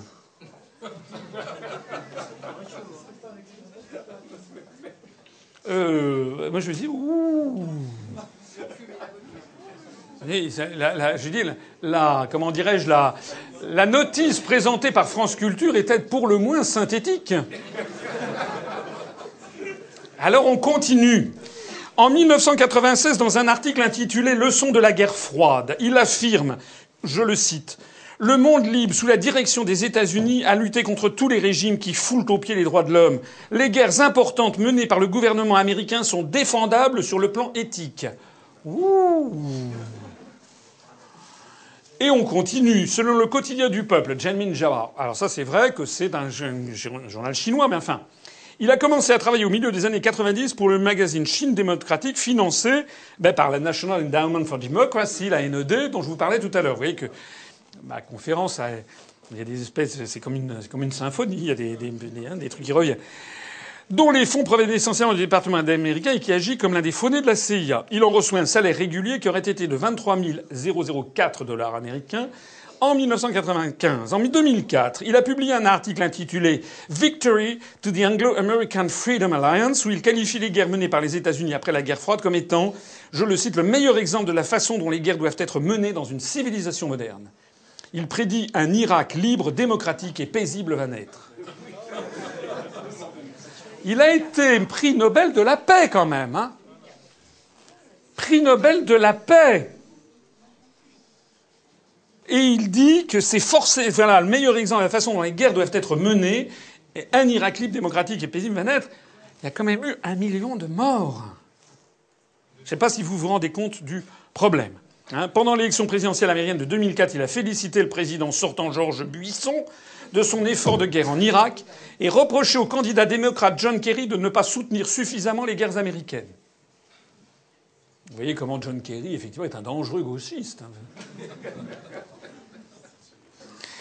Il a déclaré, quelle que soit la gravité des risques encourus en abattant Saddam Hussein, l'inaction entraînerait des risques encore plus grands, comme le prouve la Seconde Guerre mondiale et le 11 septembre. À ses yeux, la guerre contre Saddam Hussein est juste. La décision du président Bush est la bonne. De 2003 à 2007, il a présidé, alors ça, c'est pas les informations chinoises, hein, ça, ce sont des faits avérés. Il a présidé l'Independent Chinese Pen Center, un organisme basé en Suède et financé annuellement encore et toujours par le National Endowment for Democracy. Donc il existe un faisceau très important d'indices pour que ce soit un agent d'influence américain. Quand je dis un faisceau très important, je me comprends. Le prix Nobel de la paix 2011. Il y en a eu plusieurs. Il y a eu Ellen Johnson Sirleaf. Ellen Johnson Sirleaf, qui a effectué ses études du Liberia, hein, qui a effectué ses études où ça hmm? Elle est là au World Economic Forum à Davos, hein, vous voyez. Bon. Elle a effectué ses études aux États-Unis d'Amérique. Pardon. Elle a été élue présidente du Liberia en 2005. Vous savez ce que c'est que le Liberia hein? C'est un, une espèce de d'États avec des anciens esclaves noirs affranchis aux États-Unis qui sont allés se réinstaller au XIXe siècle avec l'appui du gouvernement de, Washington. Le 5 novembre 2007, le président américain George, Bush pardon, lui a remis la médaille de la liberté. Il n'est pas en train de lui faire une, mise en pli. Euh, il est en train de lui remettre la médaille. Mais j'ai trouvé la photo amusante. Il est en train de lui remettre la médaille de la liberté. Le prix Nobel de la paix lui a été décerné en pleine campagne électorale pour sa réélection à la tête du Libéria. Peut-être qu'en en mars 2016, non, disons, c'est à l'automne que ça se passe, mais peut-être qu'en novembre 2016, François Hollande va peut-être avoir le prix Nobel de la paix. C'est ça qui s'est passé quand même. Hein. Au moment où elle était en pleine campagne électorale, c'est un agent américain, elle a reçu le prix Nobel de la paix. Pas mal, comme argument. Donc il existe un faisceau très important d'indices pour que ce soit un agent d'influence américain. On la voit ici d'ailleurs lors d'une émission Partners in Democracy elle a d'ailleurs l'air de donne l'impression de se faire suer. Euh, bon, c'est possible. Le prix Nobel de la paix n'a pas été attribué uniquement à Len Johnson Sirleaf en 2011, mais également à Tawakkul Karman. Tawakkul Karman, euh, c'est une yéménite, une jeune femme qui avait euh, qui a été reçue par Hillary Clinton au département d'État américain à Washington le 28 octobre 2011. Ils ont l'air de très bien se connaître. Comme vous voyez, elles se font la bise, voilà.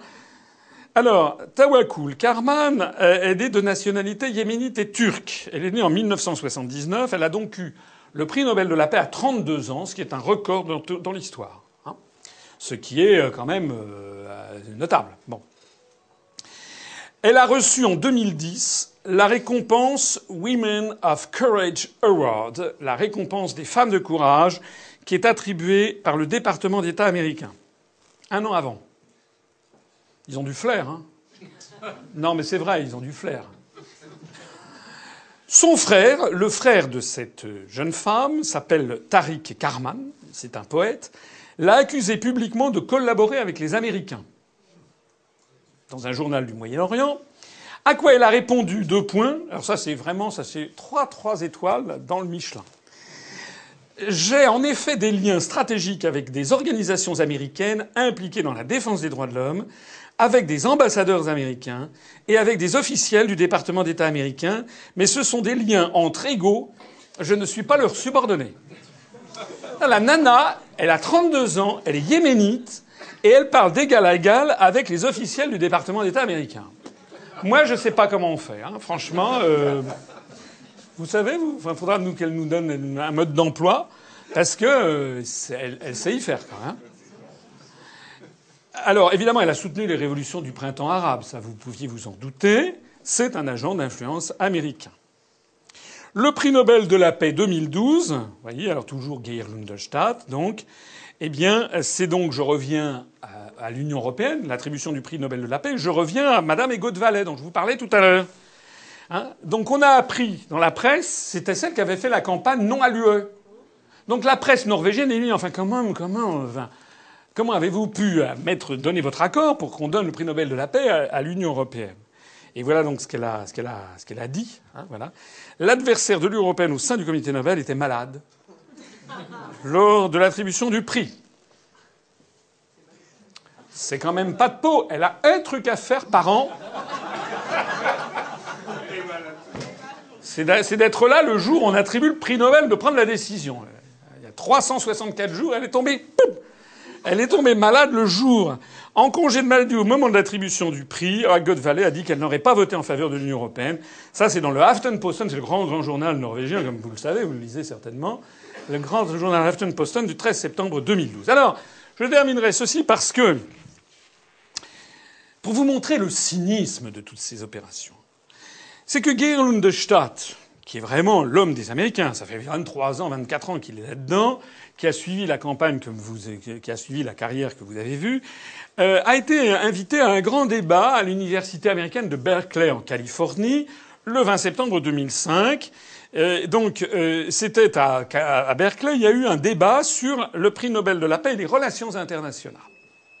Et à Berkeley, ils ont invité non pas le président du comité Nobel, Non pas des membres du comité Nobel officiel, non pas d'anciens prix Nobel de la paix, non. Ils ont invité Geir Lundestadt.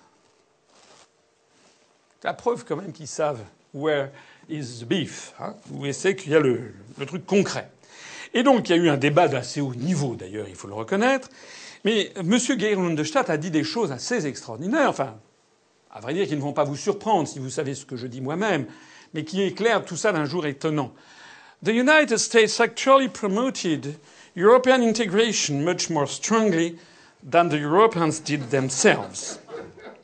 Oui, ça ne vous dérange pas si on parle en européen maintenant. Hein. Je vais terminer cette conférence en européen. Non, sans rire. Sans rire. Euh, vous trouverez tout ça sur Internet. Les États-Unis, tout ça était en américain, donc en traduction en français. Les États-Unis, c'est Gerhard de Stadt qui parle en 2005, c'est-à-dire donc euh, sept ans avant l'attribution du prix Nobel de la paix à l'Union européenne.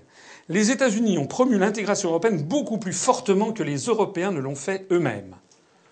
On dirait qu'une conférence de François Asselineau. Il est très inhabituel pour une puissance hégémonique, pour user d'un terme de la science politique, d'essayer vraiment de bâtir un second centre, si vous voulez, à l'intérieur même de sa sphère d'influence. Mais c'est clairement ce qu'ont fait les États-Unis d'Amérique, les États-Unis depuis de nombreuses décennies.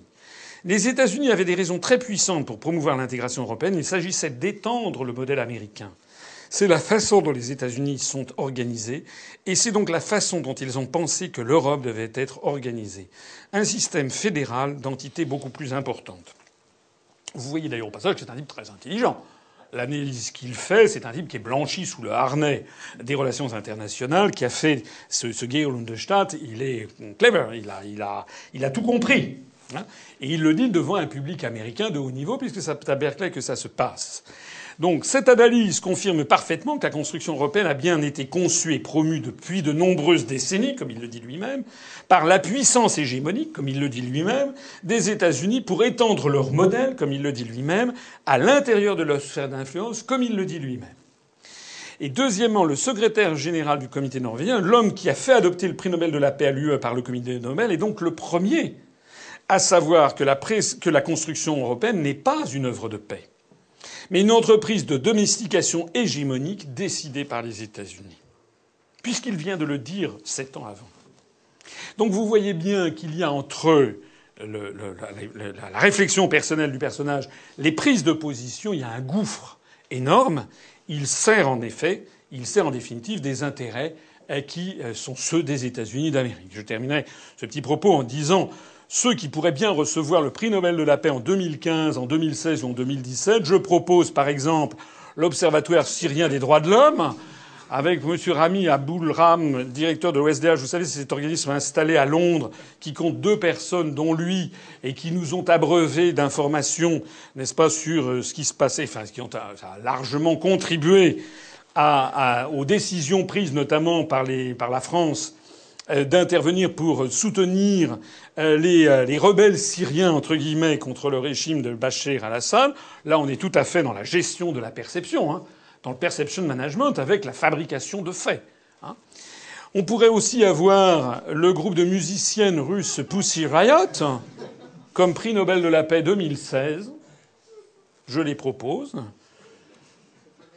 On pourrait peut-être aussi avoir en 2017, les Femen. Là, on voit effectivement, vous voyez, c'est le patriarche Kirill qui arrive, euh, qui arrive en, Ukraine d'ailleurs, hein, c'est intéressant à savoir, et qui avait été accueilli à l'aéroport par une Femen qui était la poitrine à, l'air. Et donc, euh, et donc voilà.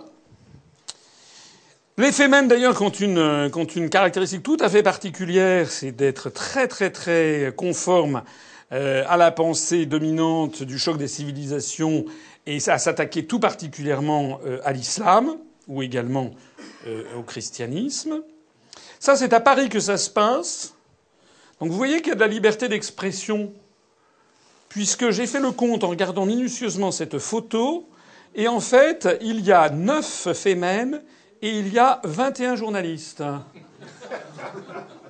Pour passer sur toutes les chaînes de télévision, voilà, pour faire croire qu'il s'agit d'un mouvement de très grande ampleur. Il y a neuf manifestants, 21 journalistes. Alors, Nous, on a eu 77 000 électeurs aux élections européennes et nous n'existons pas. C'est un peu décevant. J'ai envie, de, pour le coup, de me mettre torse nu.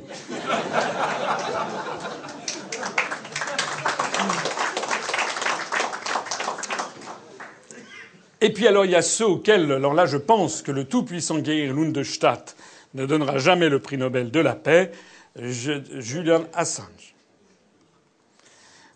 que tout le monde connaît, Bradley Manning, qui n'aura pas non plus le prix Nobel de la paix. je vais passer rapidement, vous connaissez tout ça. Les prisonniers détenus depuis des années sans jugement sur la base de Guantanamo en violation de toutes les règles du droit international n'auront pas non plus le prix Nobel de la paix. Ce qui n'a pas empêché hein, Xiaobo, par exemple, lui était en prison dans le, dans le Laogai chinois. Lui, il a eu le prix Nobel euh, de la euh, paix. Et puis n'auront pas non plus le prix Nobel de la paix, euh, quelqu'un qui le mériterait, je pense vraiment, qui est United for Peace and Justice. UFP est une coalition de plus de 1300 organisations américaines.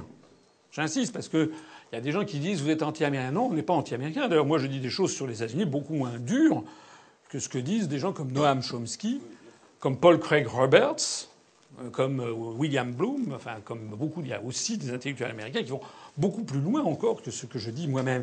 United for Peace and Justice est une coalition de, de plus de 1300 organisations américaines et internationales qui sont opposées à la politique du gouvernement américain de guerre permanente et de construction d'un empire. Cette organisation a été fondée en octobre 2002 pendant que les États-Unis préparaient l'invasion de l'Irak de 2003 par des dizaines de groupes et d'associations, y compris l'Organisation nationale des femmes, le Conseil national des églises, Action pour la paix, les Voix noires pour la paix, Pas en notre nom, les familles du 11 septembre pour des lendemains pacifiques, les anciens combattants pour la paix, Veterans for Peace, ce sont toutes des organisations américaines et qui se sont regroupés dans ce United for Peace and Justice. Hein. Leurs actions consistent à s'opposer aux guerres ou aux projets de guerre des États-Unis en Afghanistan, en Irak, en Iran, en Libye, en Syrie, en Ukraine. Alors évidemment, vous comprenez qu'ils ne peuvent pas avoir le prix Nobel de la paix. On les voit ici manifester, notamment à Washington, D.C., abolish all nuclear weapons, Hein, pas de guerre pour l'Iran, no wars. Il réclame, ce qui est évidemment de très mauvais effet, une zone euh, non nucléaire dans tout le Moyen-Orient, et pas seulement en Iran. Évidemment, ça fait très très mauvais effet de dire ça. Et donc, ils n'auront pas le prix Nobel de la paix. En conclusion, le prix Nobel de la paix, c'est une imposture, c'est une opération de désinformation qui fait exactement partie, euh, reprenez ce que je vous ai montré tout à l'heure, de la perception management, la gestion de la perception, qui fait partie intégrante du dispositif hégémonique mondial des États-Unis d'Amérique. Voilà un exemple d'une organisation internationale qui, paraît-il, était au-dessus de tout soupçon, euh, le Comité Nobel pour la paix, qui en fait a été complètement infiltré. Je termine ainsi ma conférence en donnant un petit mot d'espoir. Ce petit mot d'espoir, euh, c'est cette espèce de dicton de Jean-Baptiste Durosel, qui était un éminent professeur d'histoire français et qui avait écrit un ouvrage euh, qui euh, résumait l'histoire mondiale en trois mots Tout empire périra. Et de fait, effectivement, toute l'histoire mondiale a montré que tous les empires ont toujours fini par périr.